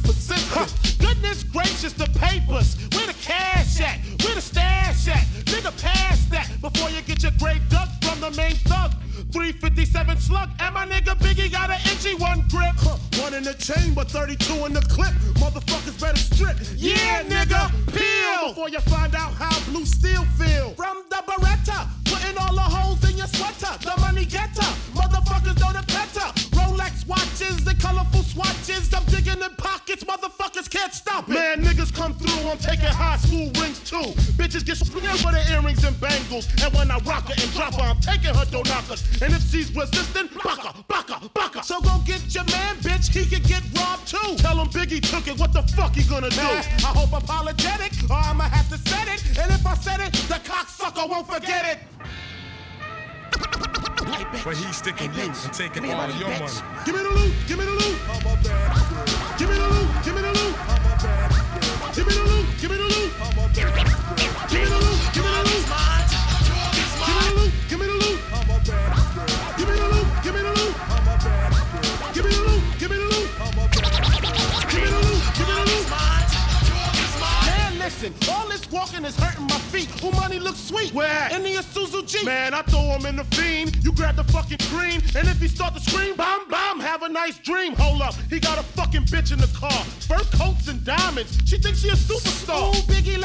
let me jack her. I kick her in the back, hit her with the gat. Chill, shorty, let me do that. Just get the fucking car keys and cruise up the block. The bitch act shot, getting shot on the spot. Oh shit, the cops. Be cool, fool. They ain't gonna roll up. All they want is fucking donuts. So why the fuck he keep looking? I guess to get his life cooking. I just came home, ain't trying to see central booking. Oh shit, now he looking in my face. You better haul ass, cause I ain't with no fucking chase. So lace up your boots, cause I'm about to shoot a true motherfucker going out for the loot.